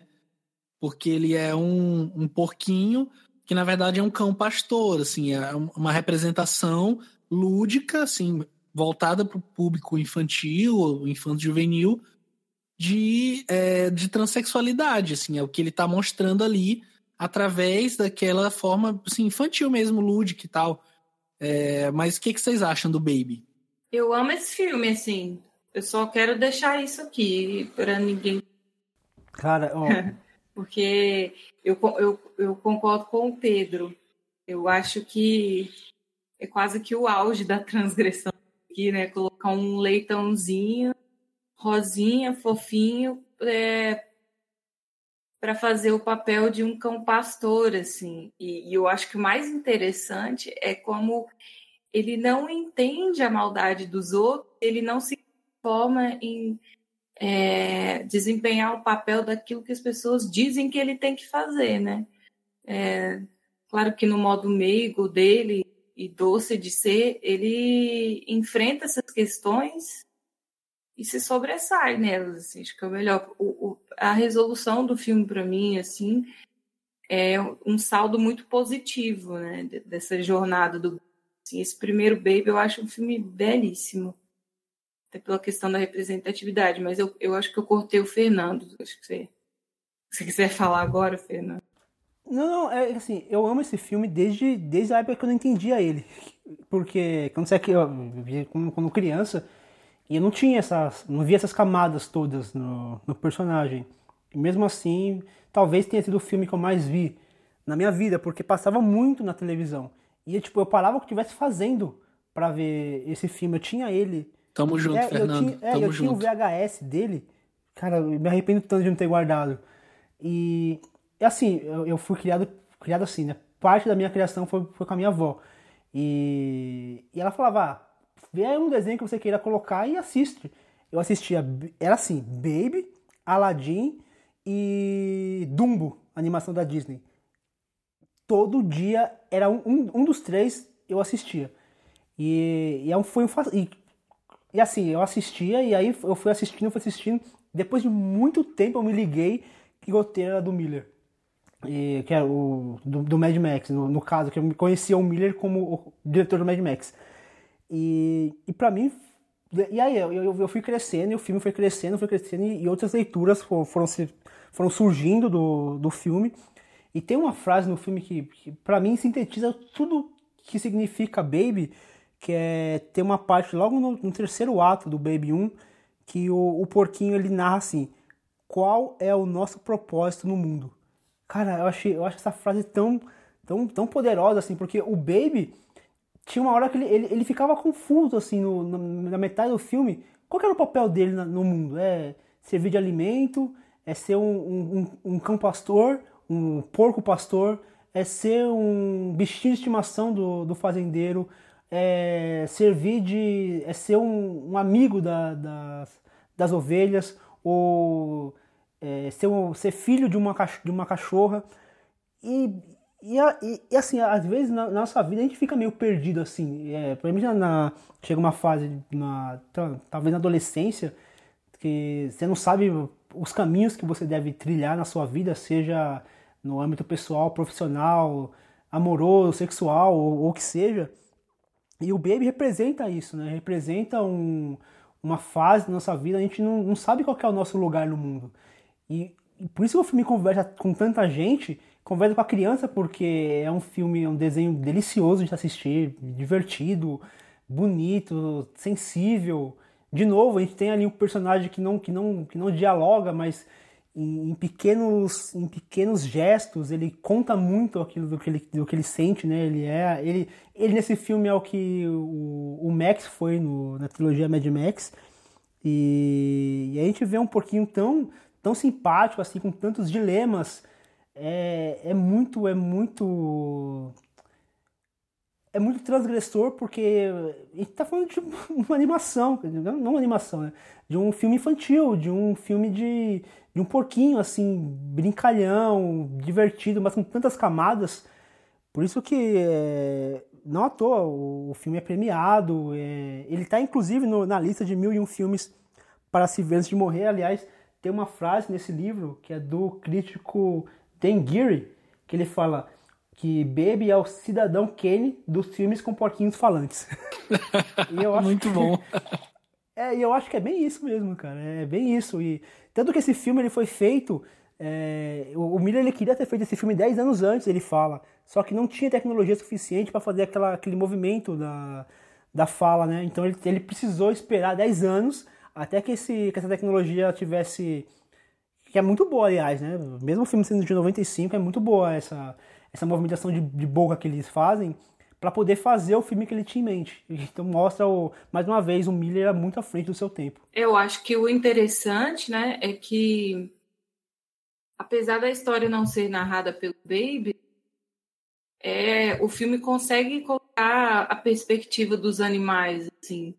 E eu, eu acredito que não existe ninguém que chega ao final do filme tá ali torcendo para o Baby ganhar o campeonato. Eu acho que todo mundo meio que celebra aquela vitória dele, fica empolgado, porque a gente consegue criar essa conexão, essa empatia com esses animais. E eu acho que é por isso que o segundo filme ele soa muito macabro, assim, porque tem umas verdades jogadas ali que quando a gente se põe no lugar desses bichinhos é, é tudo muito cruel, sabe? É, até nos momentos ali meio de humor negro, né? Que eles estão perto do Natal, o Baby supostamente vai ser a ceia, né? Ele vai ser o jantar da noite de Natal. E ele tá feliz do lado de fora cantando uma música natalina, assim, e a gente pensando, meu Deus, o pato vai ser morto para ceia, vai, vão matar o baby para comer e tal. Acho que se aquele Ocdia do da Netflix fez um monte de gente virar vegetariano, acho que esse baby também tem uma causa um impacto assim nesse sentido de empatia mesmo com os animais. Pô, demais. Ele tem um discurso anticarnismo muito forte, né? Tem, assim, mas e assim- apesar de não ser o tema principal, mas né? sem ser panfletário, sabe? Com certeza, com Eu certeza. acho que Você falou do. Eu acho que lá, eles conclui. defendem ali um equilíbrio na vida rural, sabe? Cada um tem o seu papel. É, Aham. Mas que esse papel, ele não é pré-estabelecido, assim. Se você tem uma personalidade diferente, você não, não tem que fazer como todo mundo. O pato, Sim, ele não precisa precisa ser, ser só comida, ele não precisa ser só o pato. Se ele sabe cantar, ele pode ser ga- o galo também. Esse jogo é muito interessante. E acho que, acho que você comparou com o Ockridge, acho que diferente do, do Ockridge aqui, esse discurso era mote principal do filme, acho que isso fica meio que de, de uma subtrama ali, mas que tão importante quanto a trama principal, né? E você comentou do, do segundo filme, né?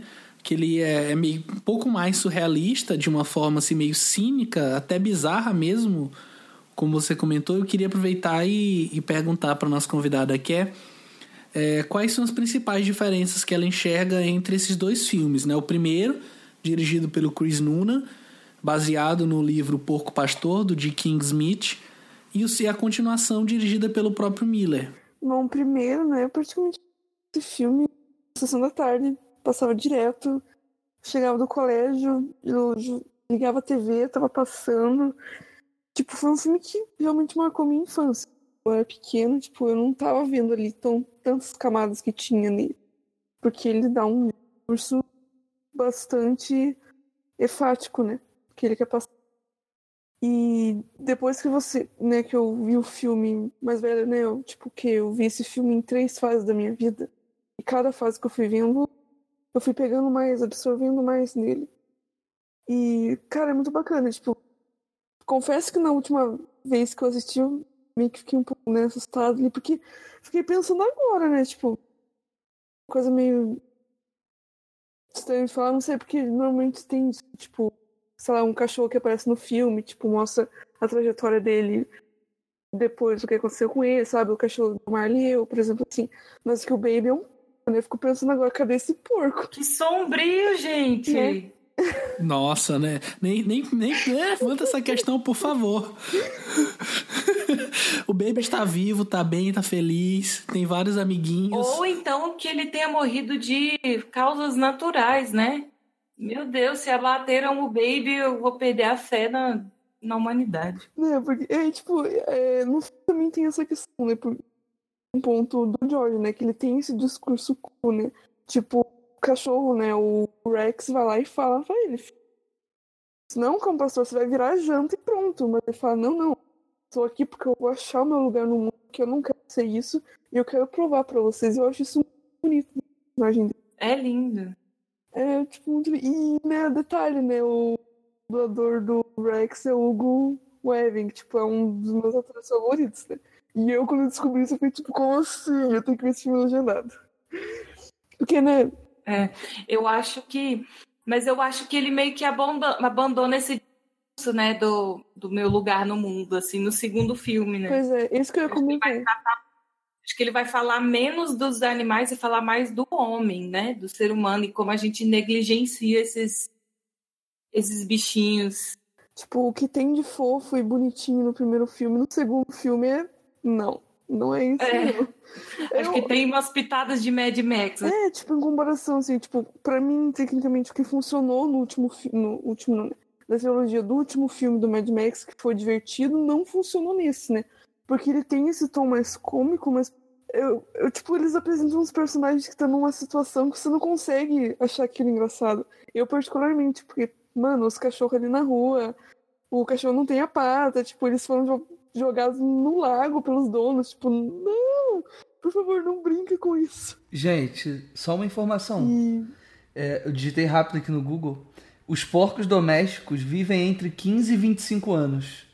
Então, assim, pensando que o Baby é de 95, se ele, pô, tá no máximo de vida 25 anos, ele vai viver até 2020 ainda, gente. Então, Caramba! é possível que o porquinho esteja vivo. Que o Baby esteja vivo. Vamos torcer pra isso. Só? Olha o ponto que eu. Nossa, mas eu sou muito doente, desculpa. que Sunshine, isso é muito mórbida, meu Deus. Mas assim, só, só pra falar rapidinho do Baby um pouquinho também, é. Ai meu Deus, tomara que ele esteja vivo. Vamos, vamos procurar isso melhor, gente, até o final do programa. É... Vamos colocar nos hiperlinks. É, eu acho que é isso, né? A gente fala muito do, do Miller, Mad Max, que não sei o quê, mas assim, vamos falar a real, né, cara? Eu, particularmente, como bom filho da década de 90, assim, é, meu primeiro contato, obviamente, foi com o Baby. E assim como o Fernando e a Miss Sunshine falaram, é, lembro de é isso, chegar da escola e ligar a televisão e tá passando o Baby, sei lá, sessão da tarde, ou talvez seja até cinema em casa no, SBT, se eu não me engano. Agora eu não lembro exatamente qual dos dois que passavam, assim, o Baby. É isso, né? O Baby faz parte, acho que, da nossa vida desde muito. Desde a gente muito criança, e é muito legal isso, a gente vê como, como é um filme que sobrevive é, ao tempo e sobrevive também à nossa é, própria maturidade, né? Não é um filme infantil bobo, assim. Ele é um filme infantil que está lidando ali com questões é, muito importantes para nossa sociedade, assim. É, acho que o grande mote do, do, do, Baby, assim, tanto do primeiro quanto do segundo, do segundo menos, porque aí já tem uma trama mais mirabolante, assim. Acho que o primeiro é um pouco mais é, mais liberto assim dessa de um objetivo ou de uma trama específica, então ele consegue ser mais bem resolvido nesse sentido. De estar tá lidando ali com questões sociais mesmo, assim, de ser um reflexo da nossa sociedade, até um pouco de Revolução dos Bichos do, do Orwell, né? Enfim, eu acho que. E do ponto de vista técnico, é, eu acho o Baby um filme extremamente bem dirigido, extremamente bem fotografado, sabe? Tem umas cenas ali do, do Baby conversando com o pato, ou conversando com o gato, numa das cenas em que você percebe que a fotografia fica mais escura, vira um troço meio. até meio noir, sabe? Com umas luzes e. É, a coisa de, de chiaro escuro, assim, muito, muito determinando a cena toda, e que eu acho isso super, super, super é, foda quando a gente vê esse filme hoje, assim. Não, essa fotogra a fotografia do primeiro filme é maravilhosa. Não? Tem umas cenas lindas, lindas que eu, eu salvei até uns shots aqui eu tenho no computador. Que da, na cena que eles estão ali no pasto, ali com as ovelhas, é muito bonito, assim, o jeito que ele filmou esse, né? Tipo, que o filme foi filmado. Parece que você vê ali que tipo, tem um carinho. E uma coisa que eu queria comentar que o Fernando tinha dito, né? Que, tipo, a respeito que o George queria, queria fazer esse filme um pouco antes, né, a respeito da computação gráfica, eu acabei lembrando do filme de 93, é a Incrível Jornada, tipo, com cachorro e tal, e tem um remake de 93, que no, no remake eles colocaram, né, os cachorros falando, tipo, mexendo a boquinha, e no original não tem. Tipo, eu, eu prefiro mais o original, eu gosto. Eu fiquei pensando agora como que seria o Baby no caso, né? tem essa negócio da animação. Tipo, para uma quando eu era criança, tipo, ah, é bonitinho, achava legal, mas se não tivesse assim, eu acho que seria um pouco mais maduro, não sei explicar, sabe? Porque daí ficaria uma coisa assim como se eles estivessem pensando, tipo, a gente não não teria uma coisa mais caricata, vamos dizer assim. Mas é interessante, tipo, o que ele quis fazer isso uns tempos depois, uns anos depois, para colocar essa animação, porque fica uma coisa assim mais juvenil, mais de criança, assim, e dá esse tom mais bonitinho. É, esse, esse primor técnico que a gente está comentando, ele, assim, apesar de inúmeras coisas que a gente pode pontuar e etc, mas ele pode ser indicado também pelas indicações que o filme teve ao Oscar, né? Ele foi indicado a sete Oscar.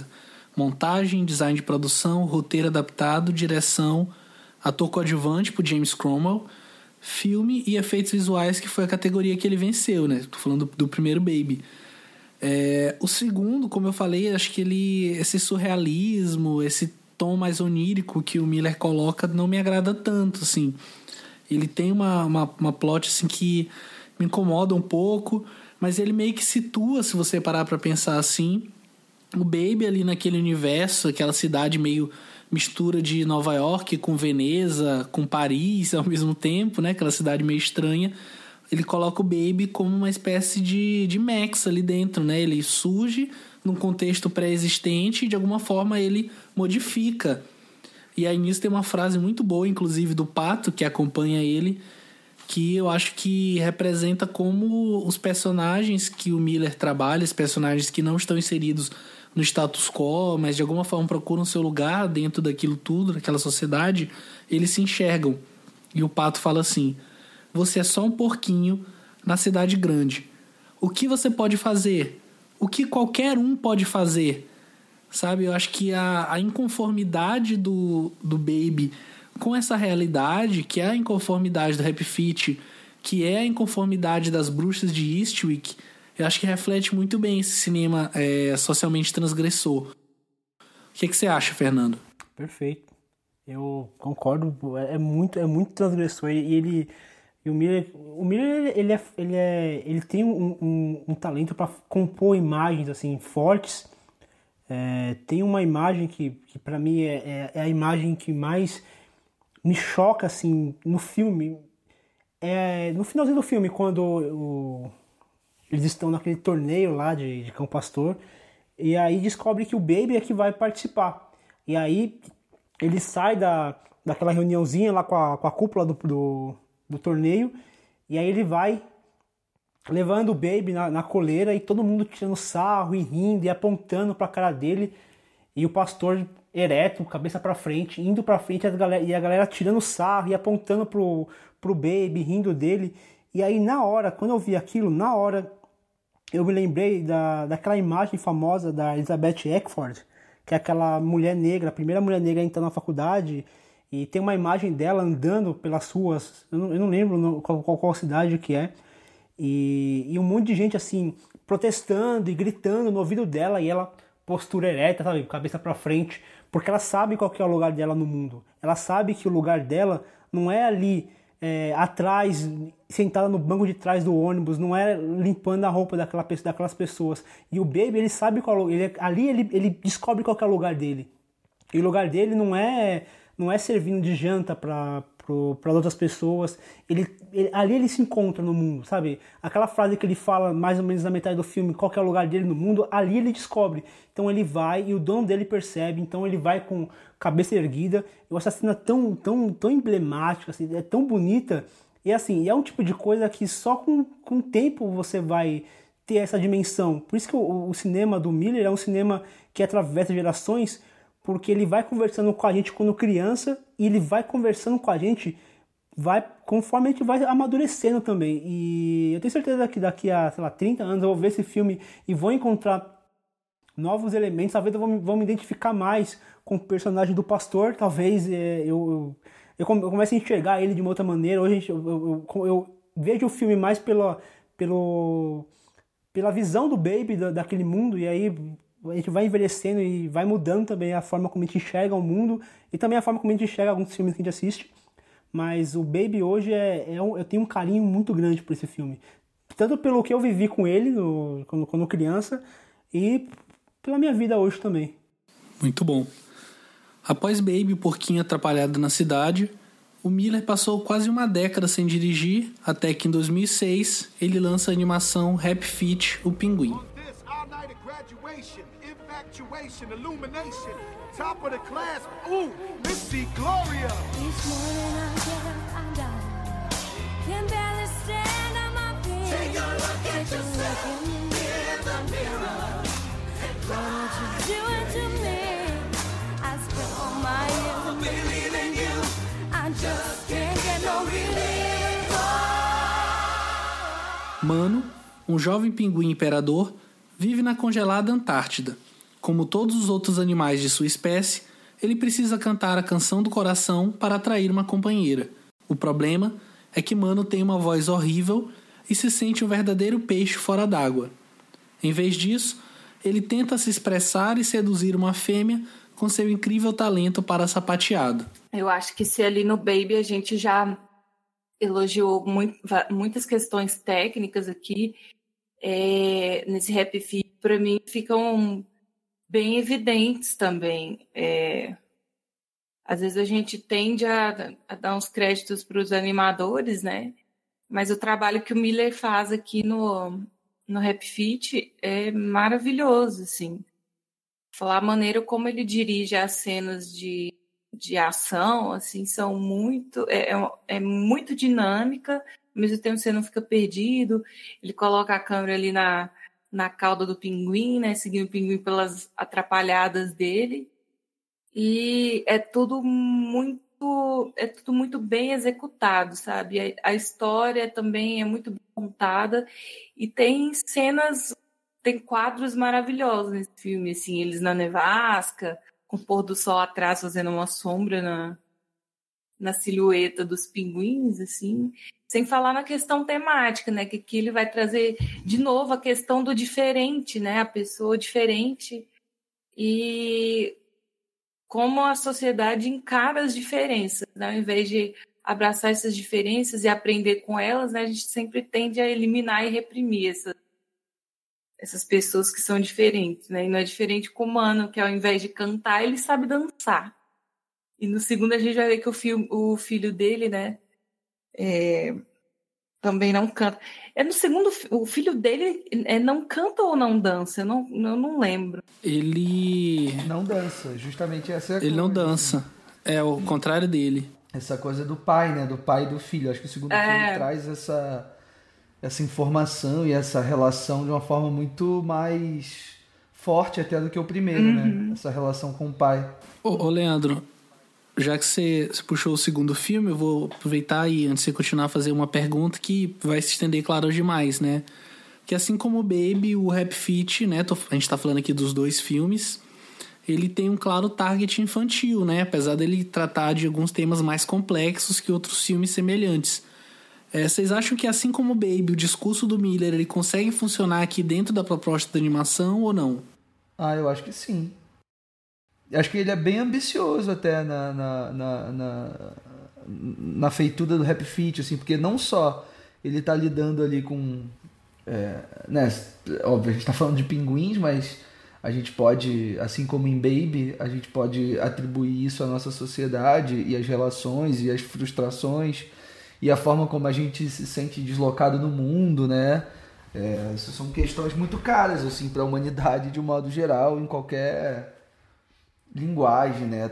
Literatura, enfim, a gente consegue identificar esses personagens que estão um pouco ali à margem e que a gente se identifica muito, assim. E, e não só isso, no Rap Fit ele ainda consegue inserir questões é, de preocupação ambiental muito muito caras, sobretudo para o momento ali em que ele faz. Né? Se a gente pensar que o primeiro Rap Fit é de 2006 eu lembro ali que nesse período essas discussões, quer dizer, até antes disso também, mas é, essas discussões estavam muito, muito pungentes assim na nossa sociedade. E, e aí acho que ele insere isso de uma maneira muito fluida, muito sem ser muito didática, sabe? Acho que ele consegue ser é, consegue trazer uma sutileza assim para esses dois esses dois temas principais que ele aborda no, no, tanto no primeiro quanto no segundo Rap Fit. É, no segundo eu acho que na verdade ele acaba perdendo um pouquinho a mão, acho que acaba sendo é um filme menos interessante para mim, mas aí vocês podem falar aí primeiro que depois a gente vai emendando aqui a, a, as impressões. Eu, eu gosto como ele também vem trabalhar essa, esse embate entre o pessoal e o coletivo, né? Porque o pinguim, os pinguins, ele eles têm esse comportamento de manada, né? Eles têm que se agrupar ali para ficar é, contra a nevasca, no frio, e eles saem juntos para pegar os peixes enquanto os, os outros esperam. E a partir do momento que surge essa figura que não se encaixa ali, ele precisa sozinho é, sair e tentar resolver uma questão de maneira totalmente altruísta, assim, que não é visando o próprio bem dele para querer é, ser reinserido naquela sociedade, mas para ajudar a todos, né? Afinal, eles estão ali ficando sem alimento e ele se predispõe a ir no cerne da questão, entender o que está acontecendo. Assim. Então, eu também gosto como ele discute é, a nossa posição enquanto indivíduo numa sociedade, né?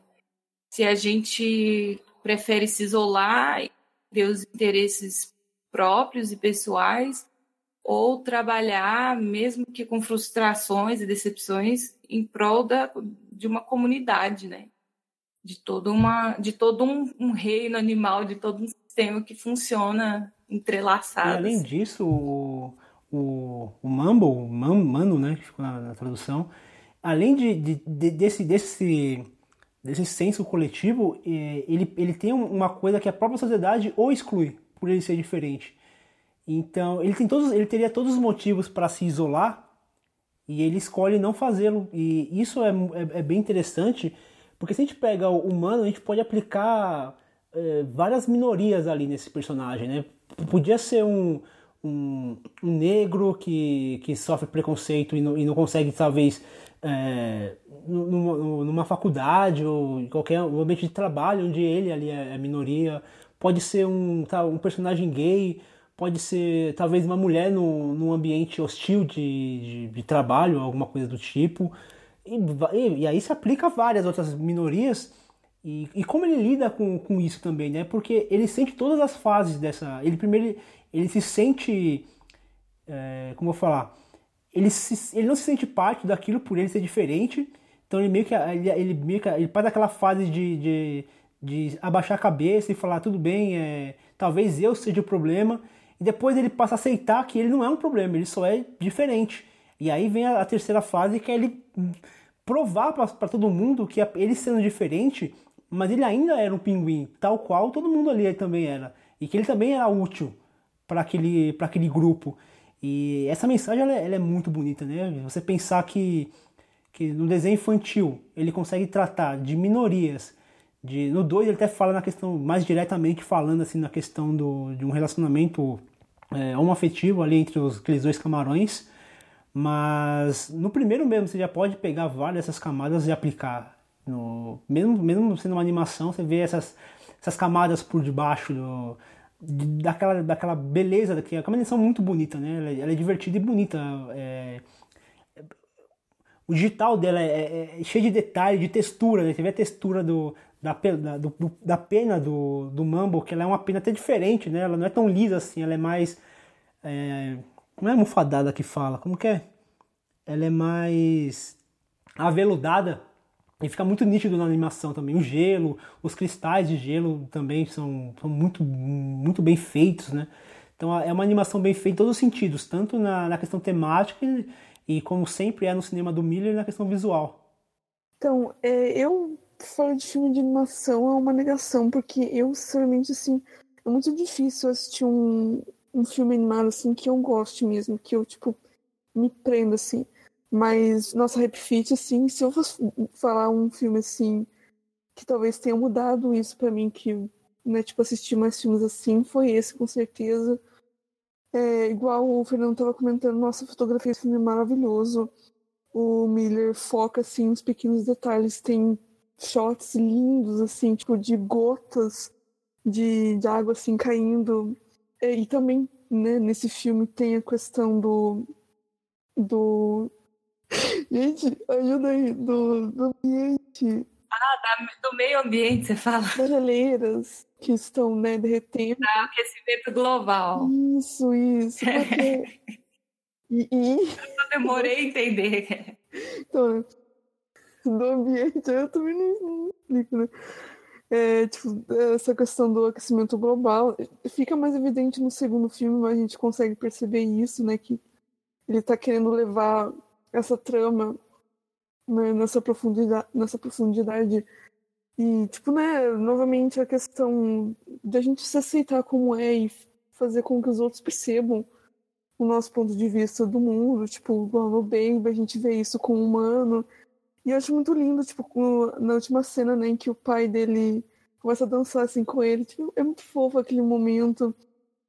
Eu acho que o, é, eu, eu, eu amo o primeiro filme, mas acho que o segundo, assim, por ele ter ficado um pouco mais comercial e ter, tendo uma budget maior, tipo, a gente consegue ver até nas músicas, né? O primeiro tem mais músicas é, originais, do casting mesmo, que é incrível, por sinal.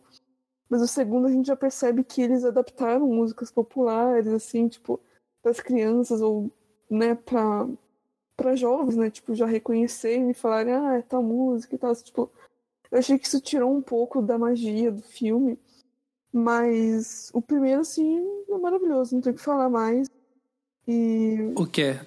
Oi. Porque eu acho que assim como Baby 2, é, essa continuação o Miller ele toma certas liberdades poéticas e narrativas que eu acho que acabam tirando um pouco do foco assim do filme.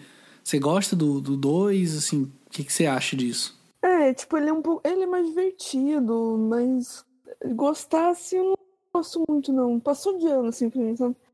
Mas é que, tipo, eles inseriam também os personagens, daí tem a questão das geleiras, daí tem a questão do filho dele, tipo, é bastante coisa acontecendo ali que meio que se conecta tipo, numa, numa fração de segundos, que você fica tipo, ah, tá, né?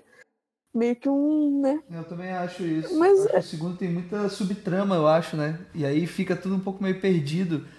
É, e acho que ele fica um pouco mais didático também no segundo, em relação a essa coisa do aquecimento global e tal, até porque a, a trama central do segundo filme é baseada nisso, né? Você tem ali um grupo de, um grupo de pinguins dele ali que está numa situação que, que, que o, o protagonista precisa encontrar um jeito de tirar todo mundo daquela situação, né? E mas eu, você estava falando das músicas, eu acho que o primeiro o primeiro também tem muitas músicas conhecidas assim. Acho que se eu não me engano começa com Beatles e tem muito Queen também. E eu acho que do ponto de vista de musical é, é um filme, são dois filmes assim, muito bem resolvidos, sabe? E me surpreende muito. Aí acho que é mais uma prova da versatilidade do, do Miller, né? Ele está lidando ali com, com um gênero muito característico, muito tradicional é, do cinema, que é o musical, que, muito, que sempre teve muito associado com animação também, né? Se a gente for pensar é, nos filmes da Disney, né? Que são que a animação sempre tá sempre é um gênero muito importante assim para esses filmes é, de animação para criança e tudo.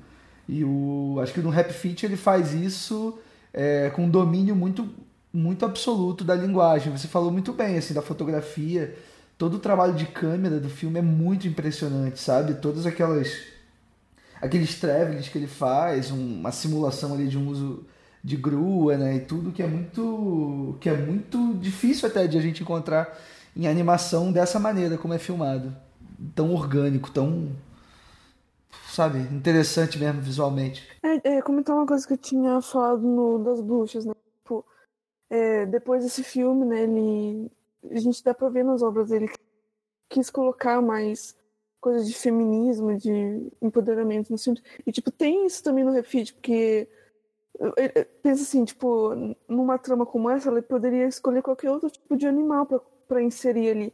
Mas os pinguins têm um negócio que é legal, que eu achei bonitinho, interessante, que são as fêmeas que vão caçar os, os peixes e trazer para os machos enquanto eles estão né, ovulando. E eu achei, né, tipo, é legal, é diferente. Isso é muito bom. E tem uma hora que a que a mãe, né, do, do mano vira e fala, né, ah, é, eu não preciso de um ovo para ser feliz, assim. E isso é uma frase né, que está remetendo justamente à maternidade. E isso é muito bonito e muito ousado e corajoso do, por parte do Miller de colocar isso no filme. Pô, demais acho que diferente do, do Baby 2, eu, eu fiz o paralelo entre os dois, as duas continuações, mas acho que o Baby 2 ele mais me choca, assim. Talvez eu não tenha conseguido ainda absorver muito bem a força daquele surrealismo ali que ele traz no segundo filme. Mas acho que o segundo Rap Fit ele não me desce tão bem. E aí nisso eu trouxe aqui um trecho do, da crítica do Roger Ebert, escreveu pro filme na época. Ele fala assim: Me ocorreu de repente, não pela primeira vez, que é difícil ser um pinguim.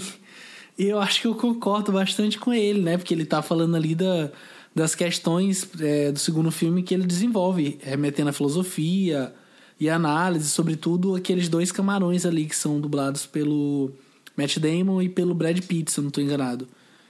Mas é um filme que não, não me agrada muito, assim. Acho que talvez seja o único filme do Miller que eu realmente não gosto, assim. É, você... Nossa, rapidinho, que você comentou agora dos camarotes. Eu tinha até esquecido. Tem muita coisa nesse filme acontecendo. Sim, são várias tramas ao mesmo tempo, né? Assim. Alguém quer complementar mais alguma coisa? Eu dizer que, apesar do, de, do o segundo filme ter lá seu, seus problemas, é, ele é, ele é bem inchado, né? Ele é bem inflado também. Tem um, um acho que um, tem um segundo ato bem, bem moroso.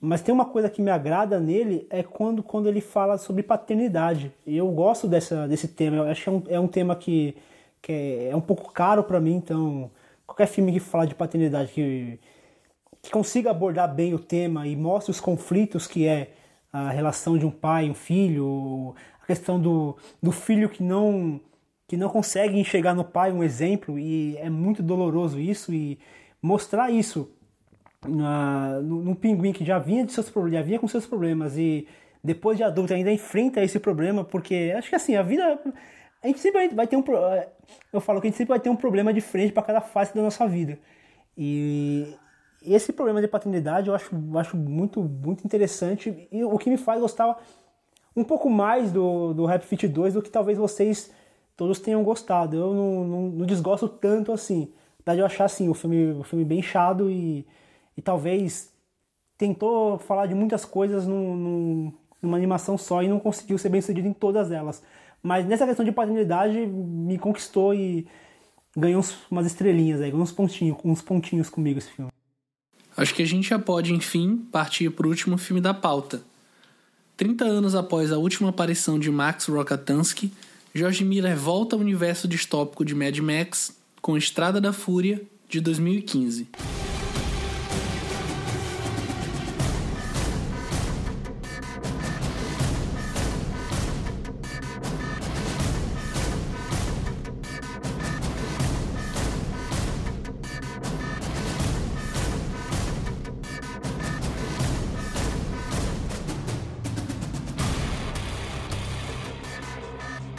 Perseguido pelo seu turbulento passado, Max Rokatansky, Tom Hardy, acredita que a melhor forma de sobreviver é não depender de mais ninguém além de si próprio. Ainda assim, acaba por se juntar a um grupo de rebeldes que atravessa o Wasteland numa máquina de guerra conduzida por uma imperatriz de elite, Furiosa.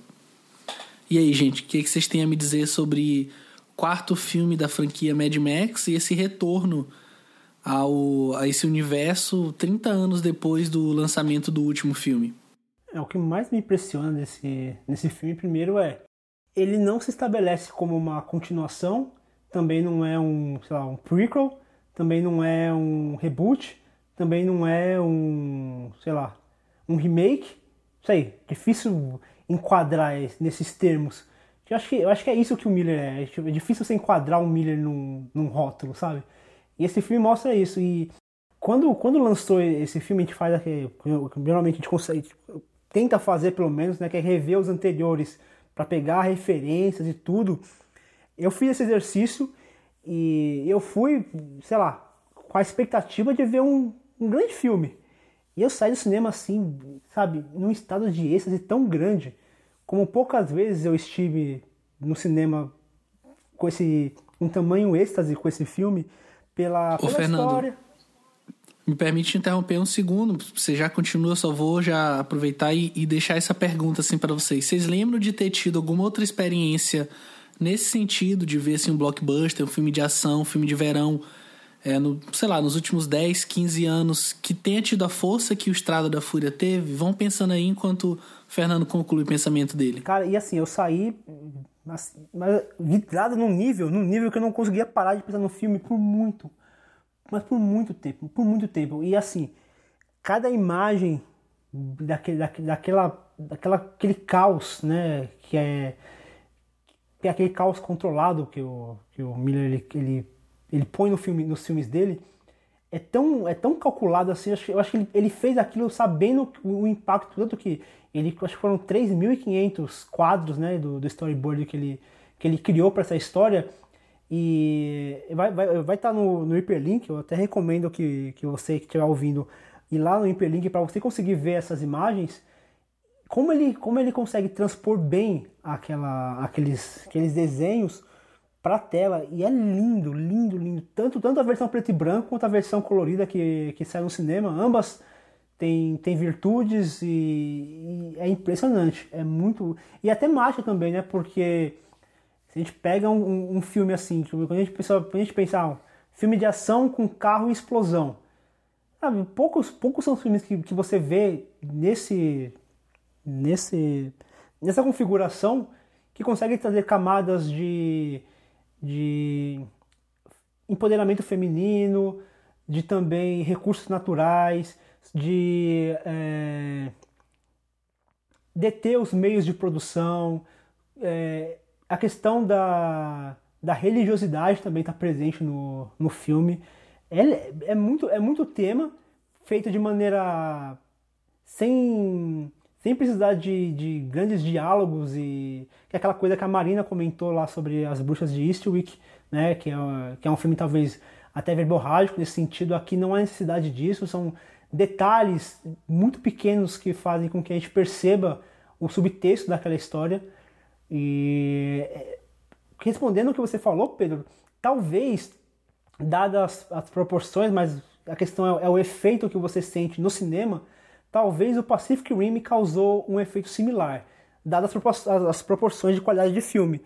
Mas é, é muito difícil você sair no cinema e, e ter o, a sensação que, que se tem ao, ao ver um Mad Max. Eu sinto pena, sinto pena de verdade daquelas pessoas que não puderam ver Mad Max no cinema. É, é o tipo de pena que a gente sente da pessoa que. A, a, 2001 passou em alguns cinemas aqui recentemente, mas muita gente não viu 2001 do Kubrick no cinema. E eu acho que Mad Max está tá nesse caminho, assim, tipo, quem não viu no cinema, cara, perdeu uma experiência muito, muito, muito rica de, de como você criar uma história visual e temático também. Pô, eu, eu perguntei porque exatamente quando você falou, deu estalo aqui em mim. Porque, cara, quando eu vi o filme, assim, eu já tava com uma expectativa lá em cima, que é uma coisa que eu não costumo ter, assim. Eu, é, sei lá, acho que vai fazer uns 3, 4 anos que eu não vejo nem trailer, assim, não, não me importo muito. Tento me afastar dessas coisas para ter uma experiência. Isso é até meio babaca de, de, de, se, de falar, de tentar, mas enfim, mais pura, né? Mas eu tava com uma expectativa muito alta, assim, pro Mad Max. Tanto que na época eu escrevi um especial pro, pro site que eu escrevo, até vou, vou linkar nos, nos hiperlinks. E aí, quando eu entrei na sala de cinema e passei por aquilo, eu saí querendo ver mais, sabe? E foi, cara, assim, acho que dos últimos anos, acho que foi um dos filmes que mais me deixou com essa sensação, sabe? É, claro que a gente vê, sei lá, os filmes de herói da vida e fica empolgado por ver aquilo que a gente sempre gostou na infância, mas acho que como filme, como conjunto, como realização cinematográfica, eu acho que o, Mad Max ele foi assim, uma das melhores experiências assim, que eu já tive no cinema, sabe?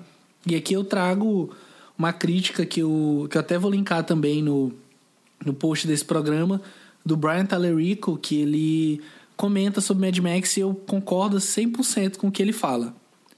Desde suas cenas iniciais, Estrada da Fúria vibra com a energia de um cineasta veterano trabalhando em seu auge, nos empurrando para frente sem aqueles efeitos especiais baratos ou personagens com a profundidade de uma poça d'água, que frequentemente definem os blockbusters de verão. Mas e aí, o que, que vocês acham disso? Quer? Tipo, diferente de vocês, acho que eu sou a única aqui que fui sem expectativa nenhuma, porque eu não conhecia essa franquia. Tipo, eu, eu, cara, não sei nem explicar, porque é insano, assim, essa experiência que eu tive. E, eu, tipo, eu fui com a minha amiga, a gente viu que o Tom Hardy tava no filme e falou, vamos ver esse filme que tem o Tom Hardy, vamos. Tipo, a gente saiu tremendo da sala e, e logo que acabou a sessão, a gente já foi lá e comprou ingresso pra ver de novo, tipo a gente viu o mesmo filme dois dias e eu ainda voltei no cinema. E eu, esse filme eu vi no cinema seis vezes. Seis vezes, realmente. E eu queria ter visto mais. Eu vi duas também, mas queria ter visto mais. Pô, é... Tá certa, tá certinha. Acho que eu vi umas três assim no cinema. Não, e, tipo, sem contar as vezes que eu assisti o Blu-ray. Então, é um filme, assim, muito marcante. É, respondendo já a pergunta do Pedro, com certeza não tem nenhum filme de ação de outro gênero, assim, que me deixou mais impactada quando terminei de assistir do cinema, fora do cinema, tipo, esse é, é imbatível. E se for bater esse filme, com certeza vai ser o próximo, né? o Westerland, tipo. Então, é, como eu já devia falar, eu não tinha conhecimento nenhum da, dessa saga e assim, me apresentando, nossa, foi incrível. E, e o, o, Tom Hardy, né? Eu acho que. Eu, particularmente, não sei se porque eu vi esse filme primeiro, mas eu gostei mais do personagem do Tom. Porque ficou com o quê? Tipo, de eu quero saber mais desse personagem, da interpretação dele. Tipo, o que, que ele pode fazer mais com isso. O que é? Hum. Mas mesmo quando você viu depois o, o, os filmes do Mel Gibson, você, você continua preferindo o, o Tom e como que você compara assim, a atuação dos dois? E isso é uma pergunta que eu acho que se estende para os demais também quando forem comentar. É, é, é, que eu, é que eu tenho um certo problema com o Mel Gibson, como pessoa assim. Então acho que eu não consegui. Acho que o Mel Gibson tem um problema com o Mel Gibson, assim. É. Tipo... O famoso ranço, né? é, então, tipo, já sabendo, né, das coisas que ele já fez, né, já falou.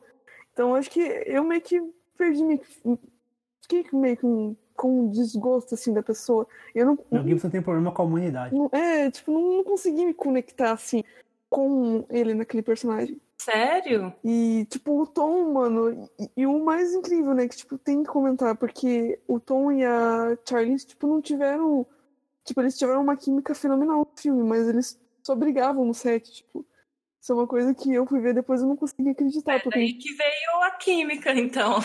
tipo, eles se desentendiam direto, eles não queriam gravar cena. Tipo... Transmitiu na tela, né? Esse arranca-rabo deles. O próprio George falou que eles estavam em um ambiente muito cão e gato, assim, então. É muito. É, tipo... é isso é ótimo pro, pro filme, né? Pros personagens, é. Cara, mas que ignorante. Você não discute com George Miller. Você não tem que entender. Como assim? É, aceita. É. Mas é a disputa de ego, né, também. É, e mas entendo. Não, eu sei, mas eu entendo o Tom Hardy não entender nada. Porque é difícil de entender esse personagem mesmo. Imagina, tu pegar esse roteiro, que, sei lá, tem lá, algumas linhas de diálogo, sabe? E você, como é que você constrói um personagem em cima daquilo? É difícil mesmo. Mas eu acho que o, o que é interessante, assim, só pra. É porque ele filmou de maneira linear, né? Roteiro. Poderia ter ajudado um pouco, não sei. Não, o, que eu ia perguntar é, vocês falaram do, da questão do, do Tom Hardy, da, das confusões lá, das brigas que teve no, na produção. E aí eu acho que o Pedro comentou, acho que lá no começo, no, no Mad Max 1, que com o tempo o, o Miller foi ganhando prestígio e tudo. E, só que assim, eu fiquei pensando, o, o Miller ele deixou de fazer filmes de ação desde o. Qual quando foi o último Mad Max? 2000 e. Ó, oh, 2000. 85. 85. Foi exatamente 30 anos antes do Estrada Isso. da Fúria. Então, 30 anos que ele não dirige um filme de ação, podemos dizer assim, né?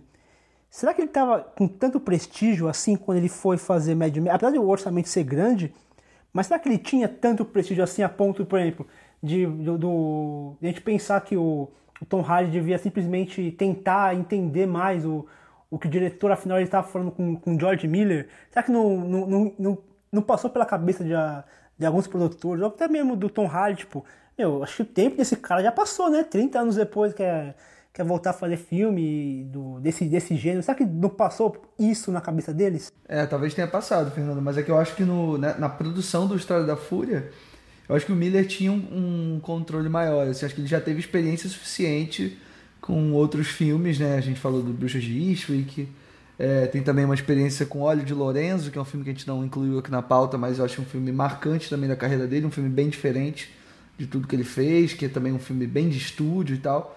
Eu acho que ele já teve né, experiência suficiente para chegar nesse momento é, encampando mesmo o que ele quer e colocando, é, enfim, as ideias dele de uma forma mais impositiva. Assim. Isso eu acho acho isso bom assim para o filme porque dá uma confere uma liberdade maior para ele assim. E tentando responder um pouco as perguntas do, do Pedro eu acho que é, essa mudança de, de casting né ter é, colocado Tom Hardy para interpretar o Max agora na História da Fúria é um, é um troço que não me, não me incomoda de modo algum justamente por aquilo que eu falei do personagem já ser algo meio difuso e um pouco essa coisa do arquétipo, né? Então você não tem uma você não tem meio que uma linha muito difícil a ser seguida, né? Você tem uma uma vibe, um mood que ele precisa levar em consideração. E eu acho que a partir disso Tom Hardy faz muito bem, assim.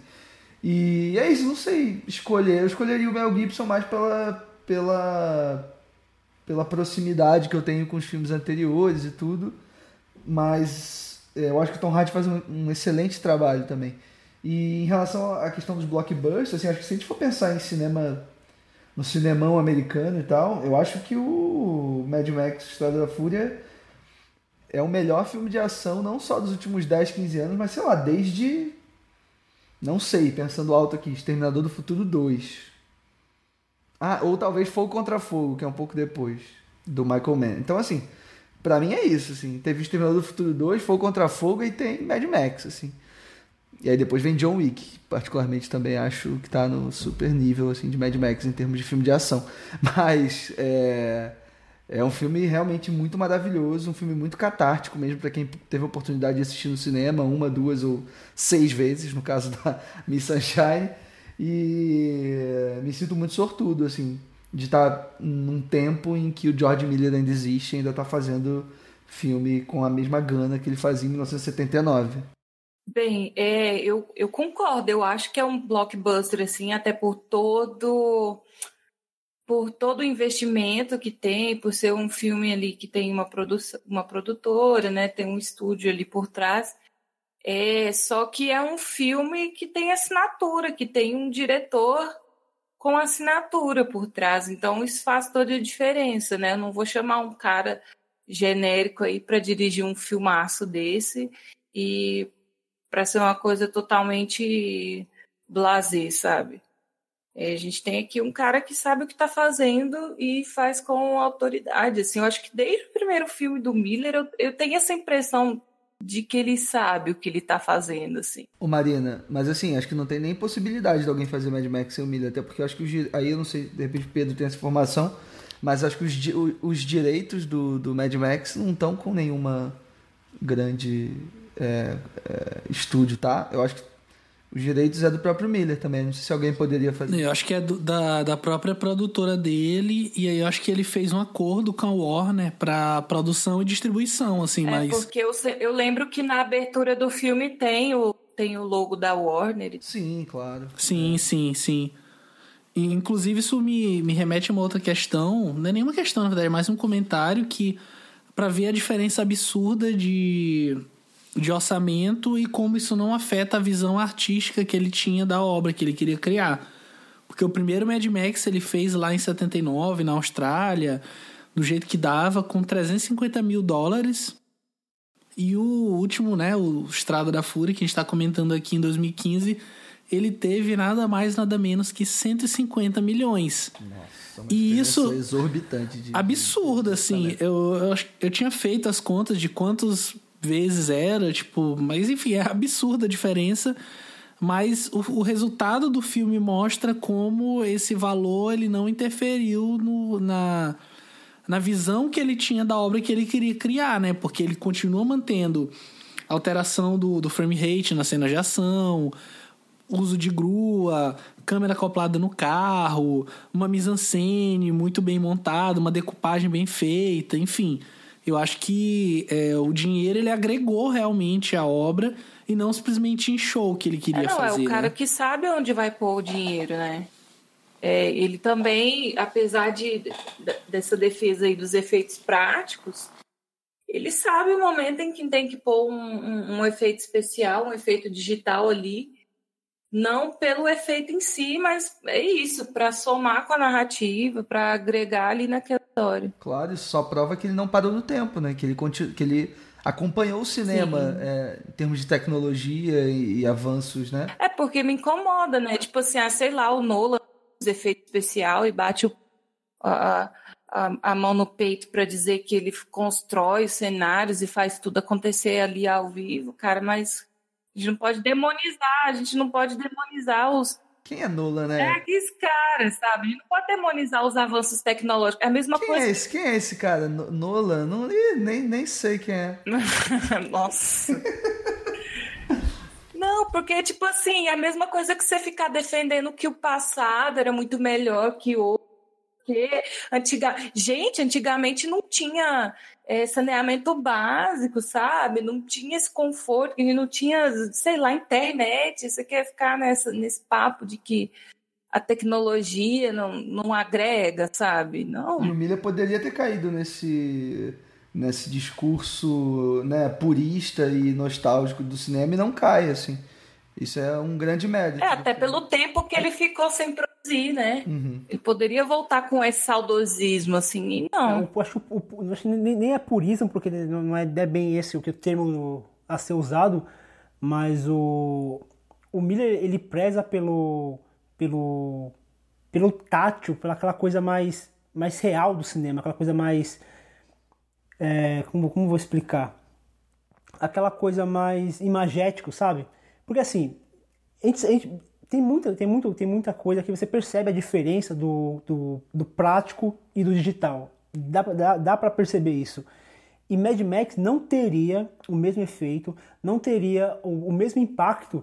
Por exemplo, tem uma cena que eu acho que eu acho assim linda no nível que é aquela cena que, o, que eles estão na, na, estrada da Fúria, que estão na estrada e aí o, aquele caminhão da Furiosa ele baixa um. Como, como que eu vou explicar? Parece uma, uma grade daqueles trens antigos, e aí aquela, aquela poeira sobe, né? Aquela, aquela, aquela, aquela areia sobe, né? Aquilo ali digital perderia todo, todo o impacto daquela cena. Perderia todo o impacto. Ficaria uma coisa. É, como vou dizer? Uma coisa sintética.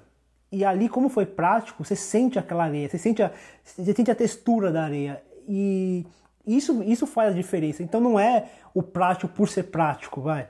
A gente vai citar os diretores aí que, que usam prático, mas tipo, você não repara que é prático no filme. Você não, você tipo, pouca, faz pouca diferença aquilo ser, ser prático ou não.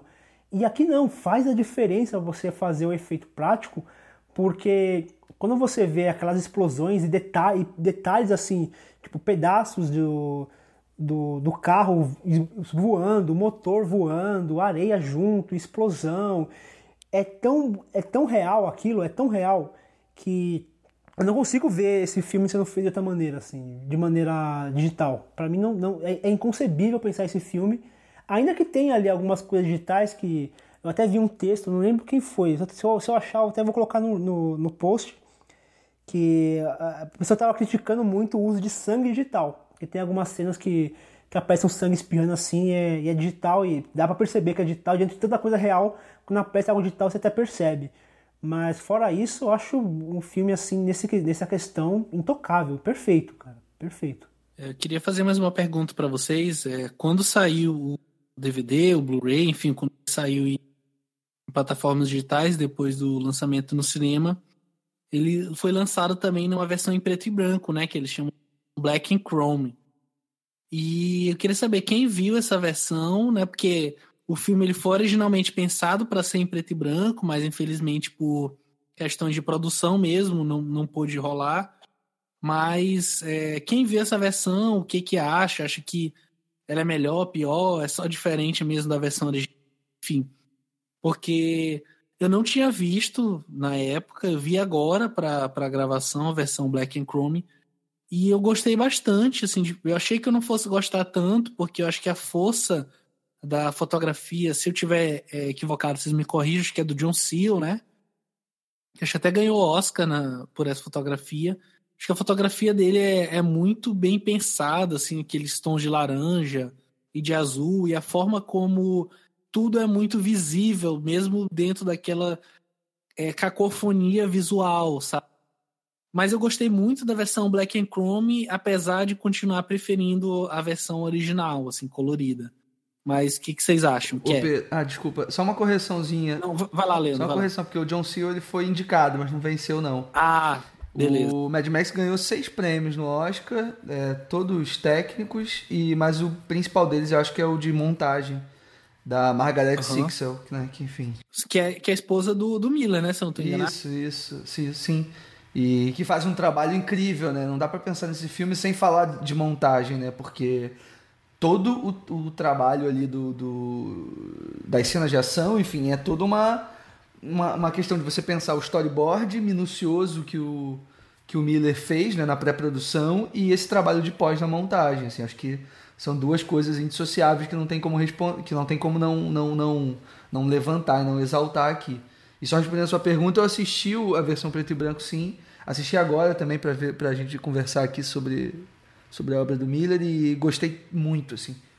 Muito. E eu gosto. E é foda porque eu, eu amo as cores do filme. E é impressionante como as duas versões fazem muito sentido e trazem sutilezas diferentes. Eu acho que, sei lá, parecem dois filmes diferentes quando você assiste é, nas duas versões. Eu super recomendo todo mundo assistir porque, sei lá, traz sensações e texturas e, sabe, formas diferentes. E isso é maravilhoso. No, no Blu-ray, ele, o, no Blu-ray aqui do que tem a versão Black and Chrome, no começo dele aparece um, um, um, trechinho assim do Miller falando. ele fala que sim, é a versão preferida dele e que ele pensou o filme para ser preto e branco. E aí ele fala nesse, nesse trechinho que ele, ele tem ciência de que algumas coisas se perdem por, no, nessa versão preto e branco. Algumas, algumas imagens perdem o impacto. E aí ele não cita quais cenas, mas tipo, eu imagino que, por exemplo, aquela cena da tempestade de areia do começo do filme, que é, que é linda demais, linda demais, aquela, aquele laranja tomando conta da tela. Aquilo no cinema traz um dá um, dá um punch assim tão, tão violento. E na versão preto e branco ele dá uma, dá uma, ele perde um pouquinho do impacto. Mas eu acredito que nas demais cenas, eu acho que o preto e branco dá um, dá um contraste muito bonito, dá um, uma coisa do, deixa muito mais apocalíptico uh, aquele cenário e também consegue criar muito, trabalha muito mais com, com luz e sombra. E ele fala que é a versão preferida dele. É assim, eu assisti no preto e branco eu, eu, pensava, meu, preto e branco é a coisa mais linda do mundo. Eu assisti no colorido e falava, ah, não, mas colorido, colorido é show de bola. Então, não, não sei, se eu assisti, se eu assisti um agora, eu vou falar que ele é, que ele é o preferido, sabe? E eu assisti o preto e branco uh, duas semanas atrás, assisti há uma semana atrás o colorido, e assim, não, não dá. Os dois são, são brilhantes, eu acho que, você, acho que todo mundo tem que, tem que assistir os dois. Porque eu acho que meio que até um complementa o outro de alguma maneira, né? Porque a gente consegue ver as duas visões que o diretor teve para a obra. É, para mim fica o mesmo assim também. Eu amo as duas versões. Eu acho que é colorido, você tem que assistir ela em 3D, porque tipo, o 3D desse filme é fenomenal. Acho que lá, tipo, depois de Avatar, né, veio essa moda tipo de ficar lançando blockbuster de ação 3D, e o que na verdade é só uma né? Porque tecnicamente eles não fazem cenas 3D no filme em si. Só tá ali pra você pegar mais. Mas nesse filme, tipo, o 3D é incrível, é maravilhoso. O que é? E o mais louco é que é um 3D também convertido, assim, mas o filme foi pensado de uma forma tão tão completa que é muito bom, assim. Eu, eu também vi em 3D na época no cinema e acho que foi um dos filmes talvez o filme que eu tenha visto em 3D assim, que mais me agradou até hoje. Sim, com certeza. E a versão branca, acho que igual o Fernando tava comentando, tipo, ela dá um tom mais atmosférico, assim, tipo, de perdição, de, tipo, de deserto, assim, né? Por mais que, obviamente, ao, por mais que, né, obviamente, ele esteja num deserto, assim, tipo, ele tipo, você fica assim, inquietante, é um clima mais denso para você assistir. E é lindo, maravilhoso. E as sombras, né, o, o uso de luz fica mais evidente no, no preto e branco. É um pouco mórbido, mas é muito também. E vale a pena, né, se você gostou aí do, da versão né, colorida, na versão normal, o George estava falando que prefere, né? A versão preto e branco, eu acho que ela é linda também. E, e as obras as obras realmente se completam. É, antes da gente partir para o encerramento do programa, eu queria aproveitar e agradecer a Fernando, que foi quem me deu de presente o Blu-ray do Mad Max, né, que eu não tinha. É, então a gente tá. Papo foi muito bom, acho que a gente conseguiu abranger bem aqui a, a, filmografia do Miller, né? A gente, como eu comentei no começo do programa, a gente geralmente aborda até seis filmes de, de cada diretor, mas a gente resolveu abrir um pouco o leque aqui e tentar falar bastante sobre a filmografia dele. Eu espero que vocês tenham gostado. A gente chega aqui ao momento final, então eu queria pedir para cada um fazer suas considerações finais e eleger um top 3 dos filmes que a gente comentou aqui na pauta, e de repente fazer alguma menção rosa, algum filme que a gente deixou de fora, ou enfim. É, queria pedir então para Ké, que é a nossa convidada de hoje, começar. Obrigada pelo convite, muito bom estar participando aqui, né? Segunda vez, né? Mas acontece problemas técnicos. É... George, para mim, é um diretor super importante, até porque ele estava presente nas fases da minha vida na infância, né, com o Baby, tipo, no meu amadurecimento com o Mad Max. Por uma forma, assim, ele meio que me instigou, né, a gostar de certos gêneros de filmes, aspectos em si. E ele, mais que seja, né, um diretor que está aí na indústria já faz um tempo, ele é muito contemporâneo, tipo, tem... Ele é um diretor que você assistiu o último filme, obviamente, você pode ver que tem muito ainda que que ele quer apresentar pra gente. E eu acho isso muito importante, ainda mais para um cara que tá já todo tempo aí. Deixa eu ver, o meu top ficaria. É, as menção honrosa, eu colocaria as buchas de Astwick. É, top 3, colocaria Rap Fit. O, em segundo, Mad Max 2. E em primeiro, obviamente, sem novidades, Mad Max é, Estrada da Fúria. Muito bom. E você, Fernando, quais são suas considerações finais e o seu top 3 aqui da filmografia do Miller? Eu vou, vou repetir aquilo que eu falei no, no começo do programa, que eu acho que o, o, o Miller, ele, ele tá muito à frente do seu tempo, sabe? Ele tá muito à frente da própria tecnologia do cinema. Então, eu acho que nem é ele que acompanha a, a modernidade e a, e a evolução do cinema. Eu acho que ele é eu acho que ele não vai atrás, ele vai junto, sabe? Ele vai, o cinema dele amadurece conforme o cinema vai amadurecendo. O cinema dele evolui conforme o cinema evolui. Ele nunca pega uma tecnologia que, tá que, que surge e fala, pô, vou usar isso. Ele já pensa antes dessa tecnologia existir, aí quando ela se concretiza de maneira a ele poder usar, ele vai e faz uso. Eu acho que é um, é um cinema que, que prioriza a imagem, eu acho isso muito, muito interessante.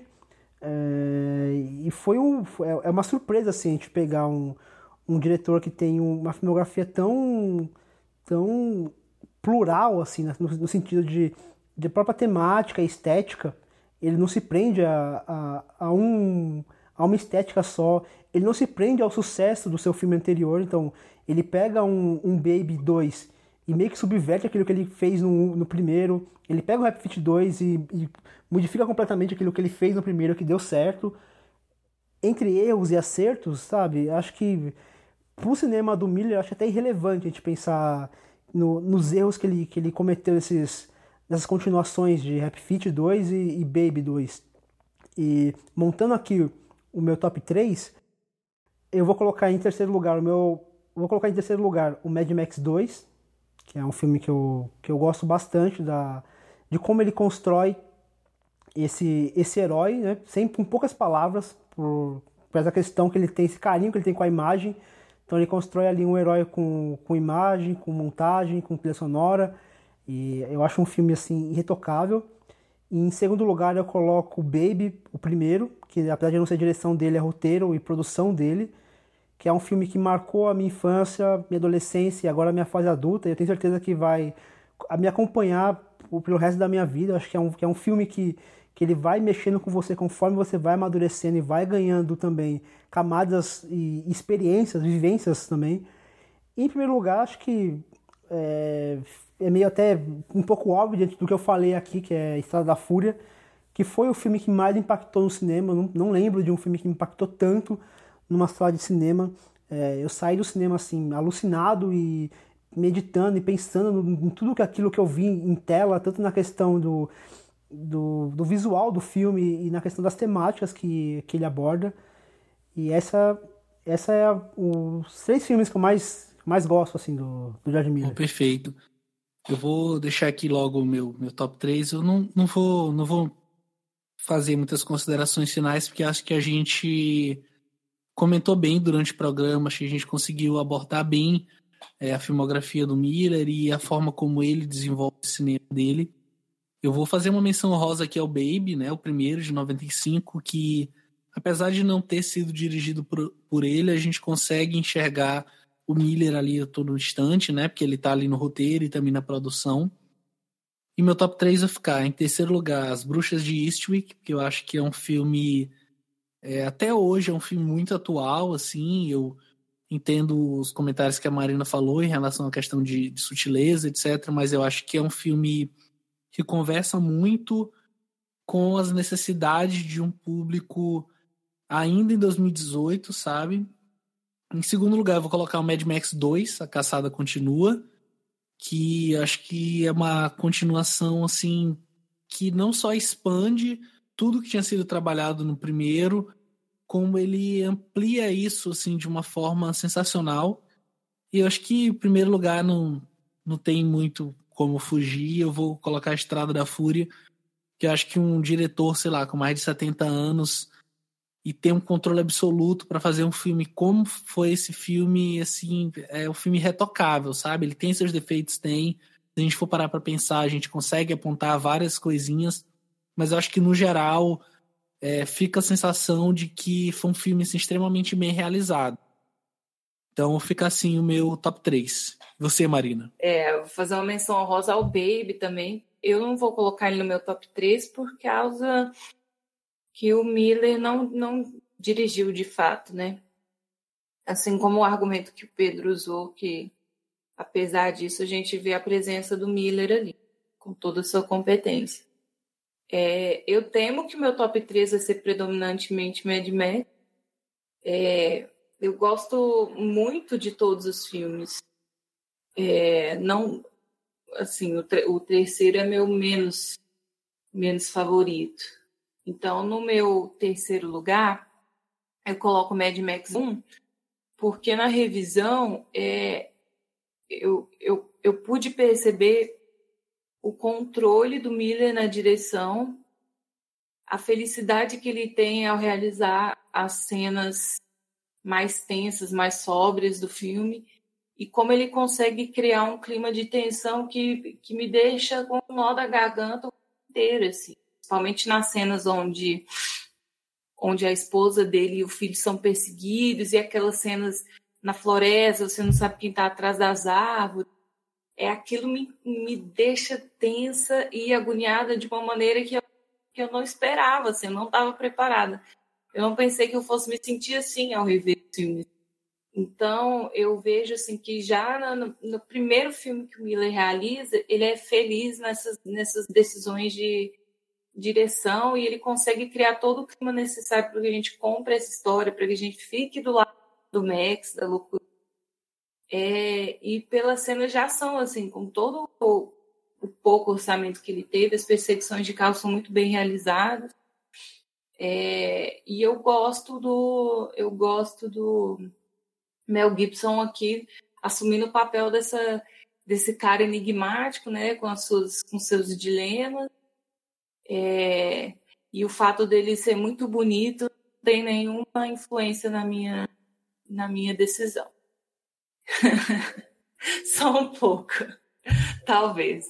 É, no segundo... Tom Hardy não é não para você? Hã? Tom Hardy não é para você? Ah, é porque eu tenho uma implicânciazinha com, com a dicção dele, então já não é tão. Ele, ele não é tão sapão assim quanto. quanto... O que, que você tem contra a dicção ruim? Nossa, é por causa daquele aquele sotaque australiano só fica grunhindo alguma coisa, eu não entendo o que ele fala. Mas enfim. Passando para o segundo lugar, eu coloco o Mad Max 2, que só não está no, em primeiro lugar porque o Estrada da Fúria está em primeiro. Né? Segundo, ele está muito páreo, assim, é, por, por, pela questão técnica mesmo. O roteiro é muito fechadinho.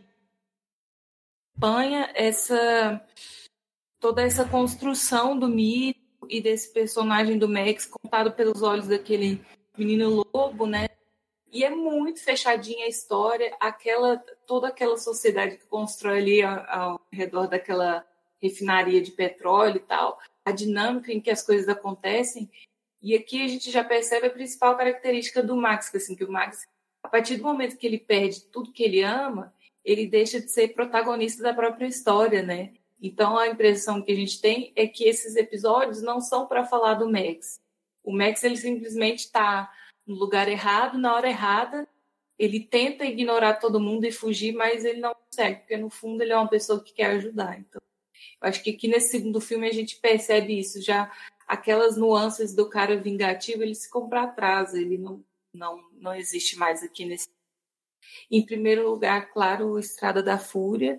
É, gostaria de deixar registrado também o meu amor assim pela trilha. Quando falo Estrada da Fúria, já vem aqueles aqueles riffs de guitarra assim na minha cabeça. É uma trilha muito bem executada, muito pregnante, muito impactante e ao mesmo tempo ela não é insistente, chata, sabe? Ela, ela tá tão bem mesclada e sincronizada ali com o filme que ela chega a ser diegética em alguns momentos, né? O próprio, os próprios personagens estão escutando a mesma música que a gente, sabe? Muito irônico como essa, essa música embala as cenas de, de ação em si. Então é isso. É, terceiro lugar, Mad Max 1, segundo lugar, Mad Max 2 e terceiro lugar, Mad Max Estrada da Fúria. E eu vou, eu, eu vou ter que repetir uma piada aqui que eu já falei para você, porque eu não posso deixar essa piada morrer. Eu acho que a gente tem que fazer uma petição online aí para mudar o nome desse filme para Estrada da Furiosa, porque esse filme não é de Mad Max, não. Esse filme é da Furiosa. Apoiado. Com certeza. Bota aí que eu vou assinar também. Eu só quero dizer que é o seguinte, a gente, como eu comentei no começo do programa, a gente vem falando aqui, é, a gente já tinha gravado sobre o Mila, inclusive mais uma vez aqui é ter topado gravar novamente, mesmo depois de um erro nosso aqui. E, na verdade, tudo se resume a uma única decisão que vai ser tomada agora, que é em relação ao top 3. Você quer que eu seja odiado, né, Pedro? Tá bom, entendi. É... Não, só falando assim rapidamente sobre o Miller, que a gente. É isso, já falou bastante aqui até agora, mas eu acho.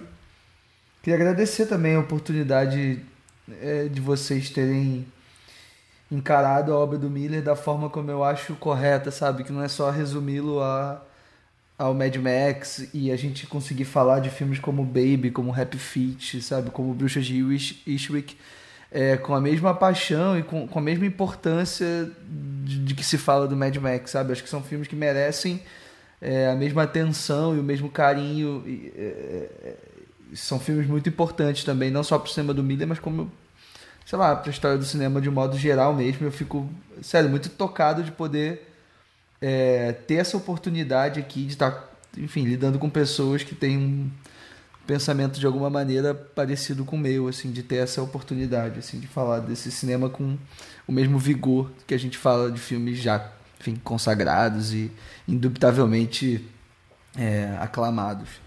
E eu acho que o falar do Miller é um pouco também da gente falar de cinema australiano, que é um que é isso, é uma cinematografia pouco conhecida, enfim, a gente acaba não, não tendo muito contato com o cinema australiano. A própria tradição do cinema australiano é um troço meio difuso, assim, para acho que para grande parte assim da, da, da, das pessoas. E o Miller tem esse trabalho de, de, de, de, colocar a Austrália no mapa do cinema definitivamente, né? A gente, óbvio, eh, o cinema australiano tem uma tradição, inclusive o Miller tem um documentário sobre cinema australiano, um documentário que ele fez para TV, assim, que é até legal, eu recomendo assistir também. É, ele fala de filmes como Piquenique na Montanha Misteriosa, o próprio Walkabout do Nicholas Roeg, que por mais que não seja australiano, ambienta o filme dele ali na, na Austrália e tudo. E o George Miller acho que é só amor por esse vovozinho maravilhoso, assim. E assim como a Marina, vou repetir uma piada que eu fiz também na, na, na nossa primeira tentativa de gravação, que foi o para mim, eu acho que eu seria super feliz também se eu tivesse como um terceiro avô e uma terceira avó o Miller e a, a. Imagina esse casal de velhinhos fofinhos, cineastas maravilhosos, assim. Acho que eles são incríveis, né? E e é isso, assim, partindo pro meu top 3, eu vou. É louco, porque. É isso, por mais que eu esteja exaltando aqui toda a carreira do Miller de modo geral, o meu top 3 acabou ficando um pouco previsível, assim, em relação a estar em três filmes ali do universo do Mad Max. É, queria fazer uma menção a Rosa Rap Fit, é o primeiro, que eu acho muito incrível e, e, muito maravilhoso, muito representativo dentro da carreira do, do Miller. Mas meu top 3 é, vai ficar. é, são filmes meio intercambiáveis, assim. Então, hoje eu tô colocando assim, mas amanhã poderia ser diferente, assim. É, em terceiro lugar, o primeiro Mad Max, de 79. E é isso, desculpa, gente, mas eu não vou ficar na unanimidade hoje de novo, não. Eu continuo colocando em segundo lugar o Estrada da Fúria e em primeiro lugar o Mad Max 2. E é isso. Desculpa, universo. Não, tá valendo. Não. Fica assim então o nosso top 3. Eu queria agradecer a Ké por ter aceitado o convite para gravar de novo com a gente e pedir para ela deixar aqui então seu jabá. Ah, vai estar o link aí do meu Letterboxd, muitas redes sociais, enfim. Mas o Letterboxd está linkado no Twitter, no Instagram, então me sigam lá. E desculpa qualquer coisa se eu me embolei aí no meio, né? E obrigado novamente pelo convite. Então é isso, gente. Temos o programa. Mês que vem a gente volta. Obrigado pela companhia, Ké. tchau, tchau. Obrigado, Fernando. Opa, tamo junto. Obrigado, Leandro. É isso, temos um programa. Obrigado, Marina. Falou, gente. Mês que vem a gente está de volta com mais um ótimo debate sobre a filmografia de algum grande cineasta. Tchau, tchau.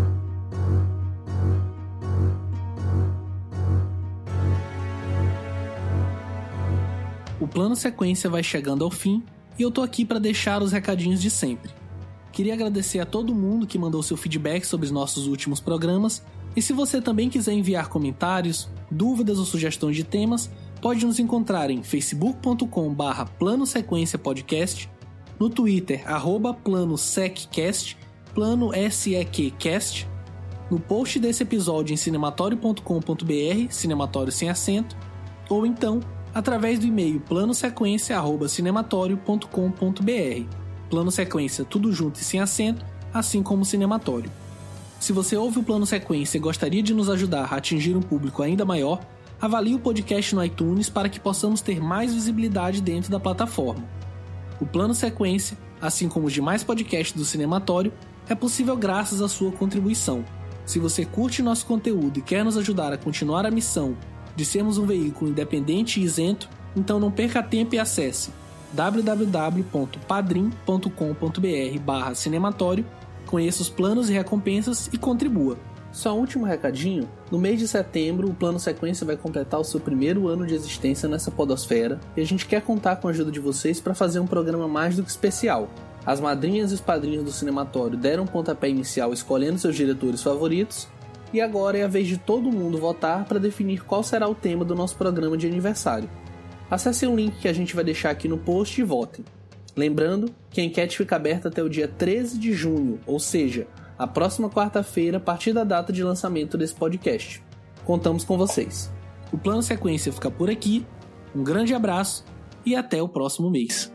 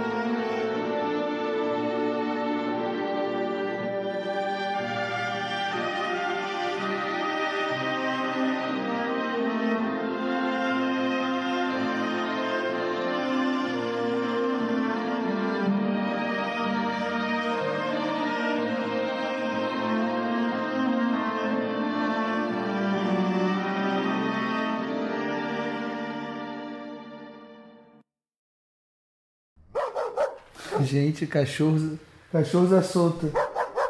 Eu pensei naquela música Let the Dogs Out. Não, não vou cantar aqui, não, São Pedro vai botar. pois é, eu, eu pensei em cantar, Ah, mas depois filho eu da lembrei. puta você, né? Você só dá deixa, né?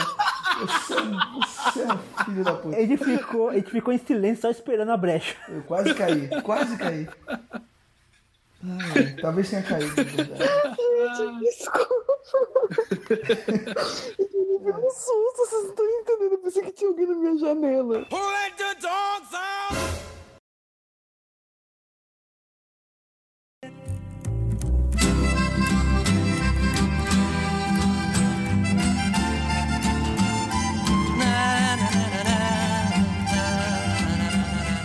Para o próximo mês, reserve seu fone de ouvido um tênis verde e uma régua simétrica, pois debateremos os filmes de Wes Anderson.